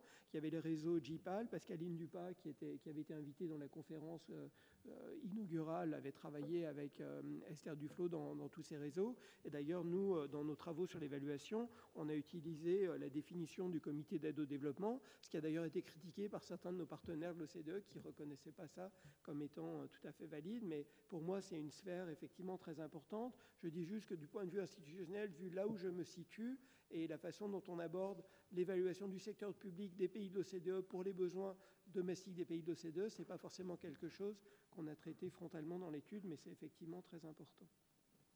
Merci beaucoup. Oui, je vous en prie.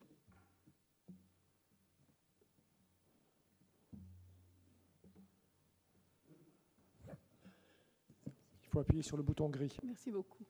je suis Barbara Bourdet-Pré, euh, Conseil général de l'alimentation, de l'agriculture et des espaces ruraux. C'est l'inspection générale du ministère de l'Agriculture. Euh, je voudrais vous soumettre une interrogation que j'ai euh, sur un sujet que vous avez évoqué au cours des exposés, qui est la systématisation de l'évaluation. Dans la mesure où je me demande dans quelle, mesure elle est possible. D'abord, vous avez indiqué que tous les sujets ne sont pas évaluables. Hein. Ensuite, euh, que tout n'est pas évaluable à tout moment et qu'il faut choisir le moment de, l'évaluation, qui est celui où les politiques ont produit leurs effets. Par ailleurs, l'évaluation est longue euh, et, comme vous l'avez indiqué, souvent coûteuse. Donc, euh, peut-on en conduire conjointement plusieurs, par exemple au sein d'un même ministère Et surtout, euh, vous avez bien indiqué, et c'est une conviction, que l'évaluation, pour porter ses effets, en termes notamment d'appropriation de la démarche, puis des résultats, doit être participative. Et pour avoir de la participation, il faut associer les parties prenantes, ce qui a aussi des limites euh, quand euh, les mêmes parties prenantes sont intéressées par plusieurs politiques. Alors, euh, cette question de la systématisation de l'évaluation avait déjà été évoquée au cours de la précédente conférence, en prenant notamment pour exemple l'évaluation environnementale, qui est un type d'évaluation particulier, qui de manière générale n'est pas participative. Et donc, du coup, je me demande si la systématisation de l'évaluation est possible et je voulais avoir votre point de vue sur la question.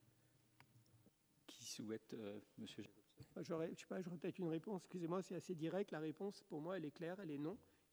il faut, et, comment dire? Il faut, j'espère être bien compris. Il ne faut pas dire que l'évaluation doit être systématique ou qu'on doit essayer systématiquement d'évaluer les politiques publiques. Et j'ai quelques exemples de pays en tête qui ont essayé d'évaluer systématiquement euh, leur politique. Et ça, comme on pourrait dire en termes polis, euh, ça n'a pas marché.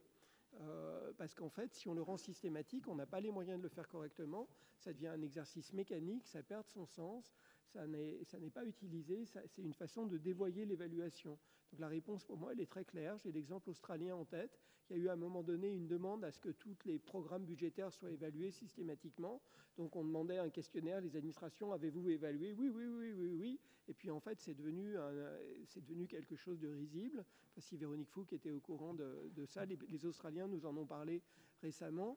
Et, euh, et c'est clair que l'évaluation, c'est quelque chose de coûteux. C'est quelque chose qui doit donc être forcément un peu ciblé, organisé et prioritisé. Euh, après, je pense que c'est un des dilemmes auxquels fait face de ce que j'ai pu, voir la Cour des comptes. Il faut aussi euh, grader l'évaluation par rapport à l'importance du sujet. C'est-à-dire que vous avez des politiques très complexes qui sont bien évaluables, pour lesquelles vous pouvez faire des évaluations complètes. Puis il y a d'autres domaines où vous faites, euh, vous avez des pratiques d'évaluation, mais que vous essayez d'adapter à la nature du, du, sujet traité. Parce que, en tout cas, je ne sais pas ce qu'en pensent certains de mes autres collègues, mais je ne dirais pas du tout qu'il faut tout évaluer.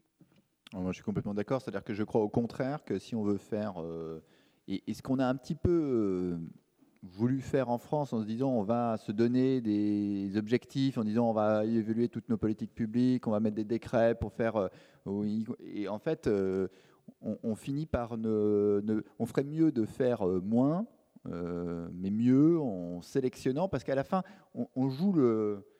C'est le, le, long game, quoi. C'est on, au sens où, en fait, si on arrive chaque année à faire quelques évaluations très bien faites qui nous amènent petit à petit, c'est-à-dire c'est les petits, petits blocs qu'on construit, et se dire qu'on veut arriver très vite, avoir tout évalué pour prendre toutes les bonnes décisions pour arriver au point optimal, c'est impossible. Alors en réalité, il faut se mettre dans une, une dynamique où on arrive à construire des évaluations très solides, mais progressivement, et on a, on a de toute façon, on a du, temps parce que on est là pour. Euh, on, devrait avoir un horizon très lointain et l'évaluation, le temps qu'ensuite on, obtienne ces résultats, ensuite qu'on la communique pour arriver à, faire évoluer nos politiques publiques, si on veut le faire de façon durable, il faut, euh, prendre son temps. Peut-être dire qu'à cet égard, l'évaluation euh, qui avait été mise en place pour le revenu de solidarité active est exemplaire. Euh, c'est-à-dire qu'on s'est donné du temps. Enfin, au début, c'est allé très vite, puisqu'il a fallu mettre en place le revenu de solidarité active, mais on est revenu sur euh, une enquête complémentaire qui a mis en évidence euh, le phénomène du non-recours, qui était un phénomène qui n'avait pas du tout été anticipé et qui n'était pas mesurable justement par les données administratives de type CNAF. Et donc ce, phénomène de non-recours est généralisable à d'autres prestations. Donc on, a eu raison de se donner du temps euh, et de, revenir après et de prendre plusieurs, euh, plusieurs aspects euh, du RSA et plusieurs méthodes également pour évaluer ce dispositif.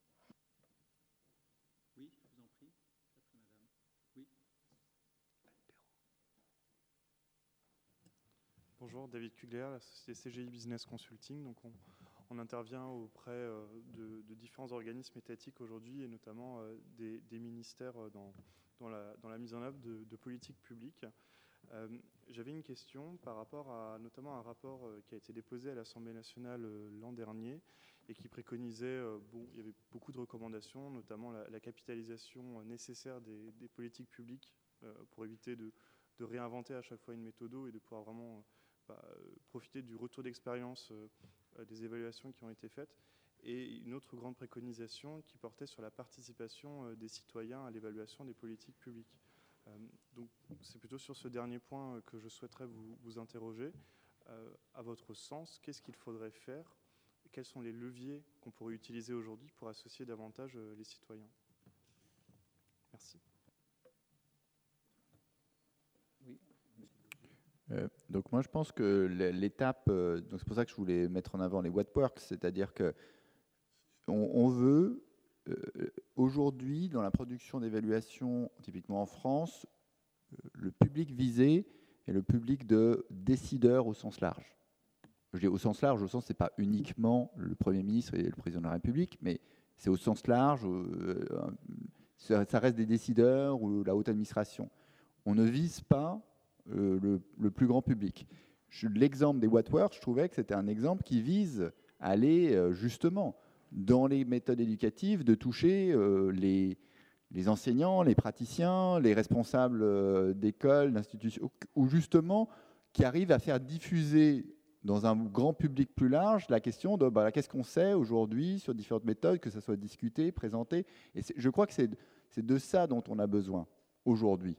Parce que c'est ça qui est, à mon sens, le lien manquant. Après, on pourrait aller encore plus loin de dire il faudrait viser euh, tout le grand public, euh, aller dans les émissions euh, en prime time pour arriver à, expliquer des choses d'évaluation. Bon, si on arrivait déjà à faire comme il faut de toucher beaucoup plus largement au-delà du public de décideurs, je pense que ça serait quelque chose de très significatif euh, et comme objectif, ça me paraît tout à fait. Euh, on voit quand même des exemples dans d'autres pays où, euh, où, cet objectif-là est vraiment pris au sérieux en termes de diffusion des, des, résultats des évaluations. Mais je pense que la question était aussi la participation du public à l'évaluation. Et il y a évidemment le problème que vous abordez sur la diffusion et le passage de cette et l'appropriation par le public. Et peut-être dans le domaine de la santé, il y a effectivement c'est quelque chose qui est quasiment euh, dans, le domaine de la santé, puis je vais revenir sur l'exemple du, euh, du, revenu de solidarité active, où dès la conception, les, des bénéficiaires étaient associés au comité d'évaluation.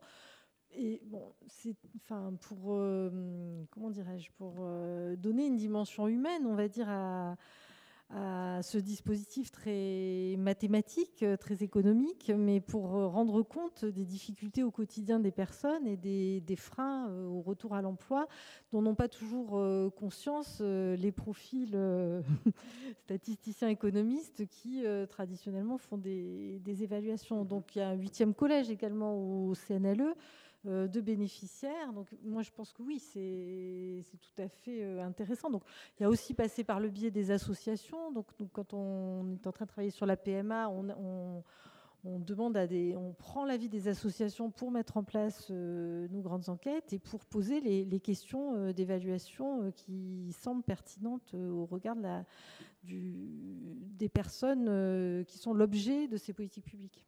Merci. Je crois qu'on a le temps pour une une dernière question, madame Merci beaucoup, Anne Perrault, Inspection générale des finances. J'avais euh, une question sur l'expérimentation. Il y a certaines politiques publiques qui se prêtent bien à des déploiements euh, territoriaux, disons sur des territoires limités. Euh, est-ce que vous pensez que de nombreuses politiques publiques pourraient faire l'objet d'une expérimentation à échelle réduite? Avec la définition de population témoin dès le départ, hein, auquel on pourrait comparer euh, avant même la mise en œuvre de la politique en question, euh, les, mesures qui sont préconisées. Est-ce que vous pensez qu'on on pourrait euh, recourir de manière plus systématique à ce type d'expérimentation? Est-ce que vous pensez qu'il faudrait annoncer à l'avance les critères à l'issue desquels on adopterait ou au contraire on rejetterait l'application ou la généralisation de la politique euh, en question, ou éventuellement son évolution euh, avant de la généraliser. Comment vous voyez l'utilisation de l'expérimentation? Ça permet de faire des expériences contrôlées et plus des expériences naturelles, mais euh, on a l'impression qu'on peut en tirer beaucoup de profit. Donc moi je pense qu'on peut en tirer beaucoup profit et qu'il y a de nombreuses en fait d'interventions qui en fait sont très adaptées à ce type d'expérimentation.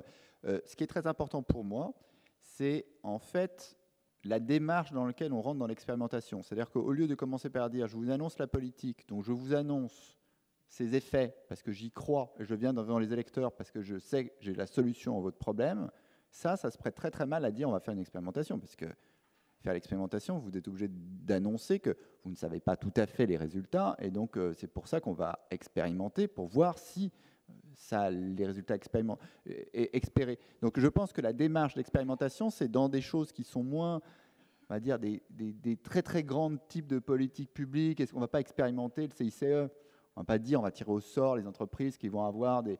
Donc par contre, il y a tout un tas de politiques publiques où en réalité, on ne sait pas bien si c'est totalement efficace, si c'est la bonne façon de faire, et d'arriver dans une démarche où on dit on aimerait expérimenter dans un cas local, et, donc du coup essayer de voir si cette idée-là qui euh, a vraiment euh, les, les, résultats qu'on attend, je pense que c'est une bonne façon, en réalité, de, rendre sur le temps long et de finalement de décrisper l'évaluation parce que c'est une façon de se dire bon essayons avant de généraliser d'arriver à avoir des éléments probants pour dire bah, ça a marché si on l'a fait dans telle et telle euh, localité passons à l'étape suivante pour euh, envisager sa généralisation. Et on peut débattre de la généralisation d'un point de vue politique au vu des résultats de l'expérimentation.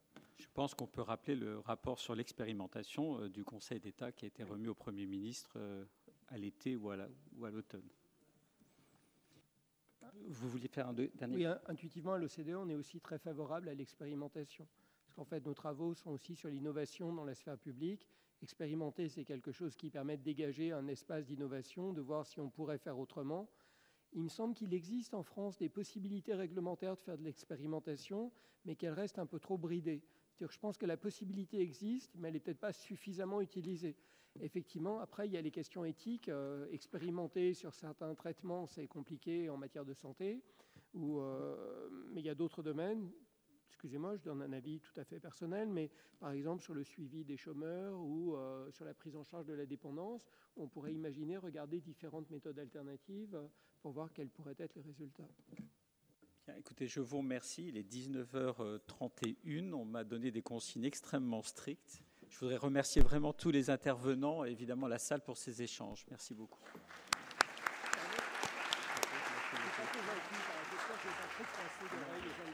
non, non, c'était parfait.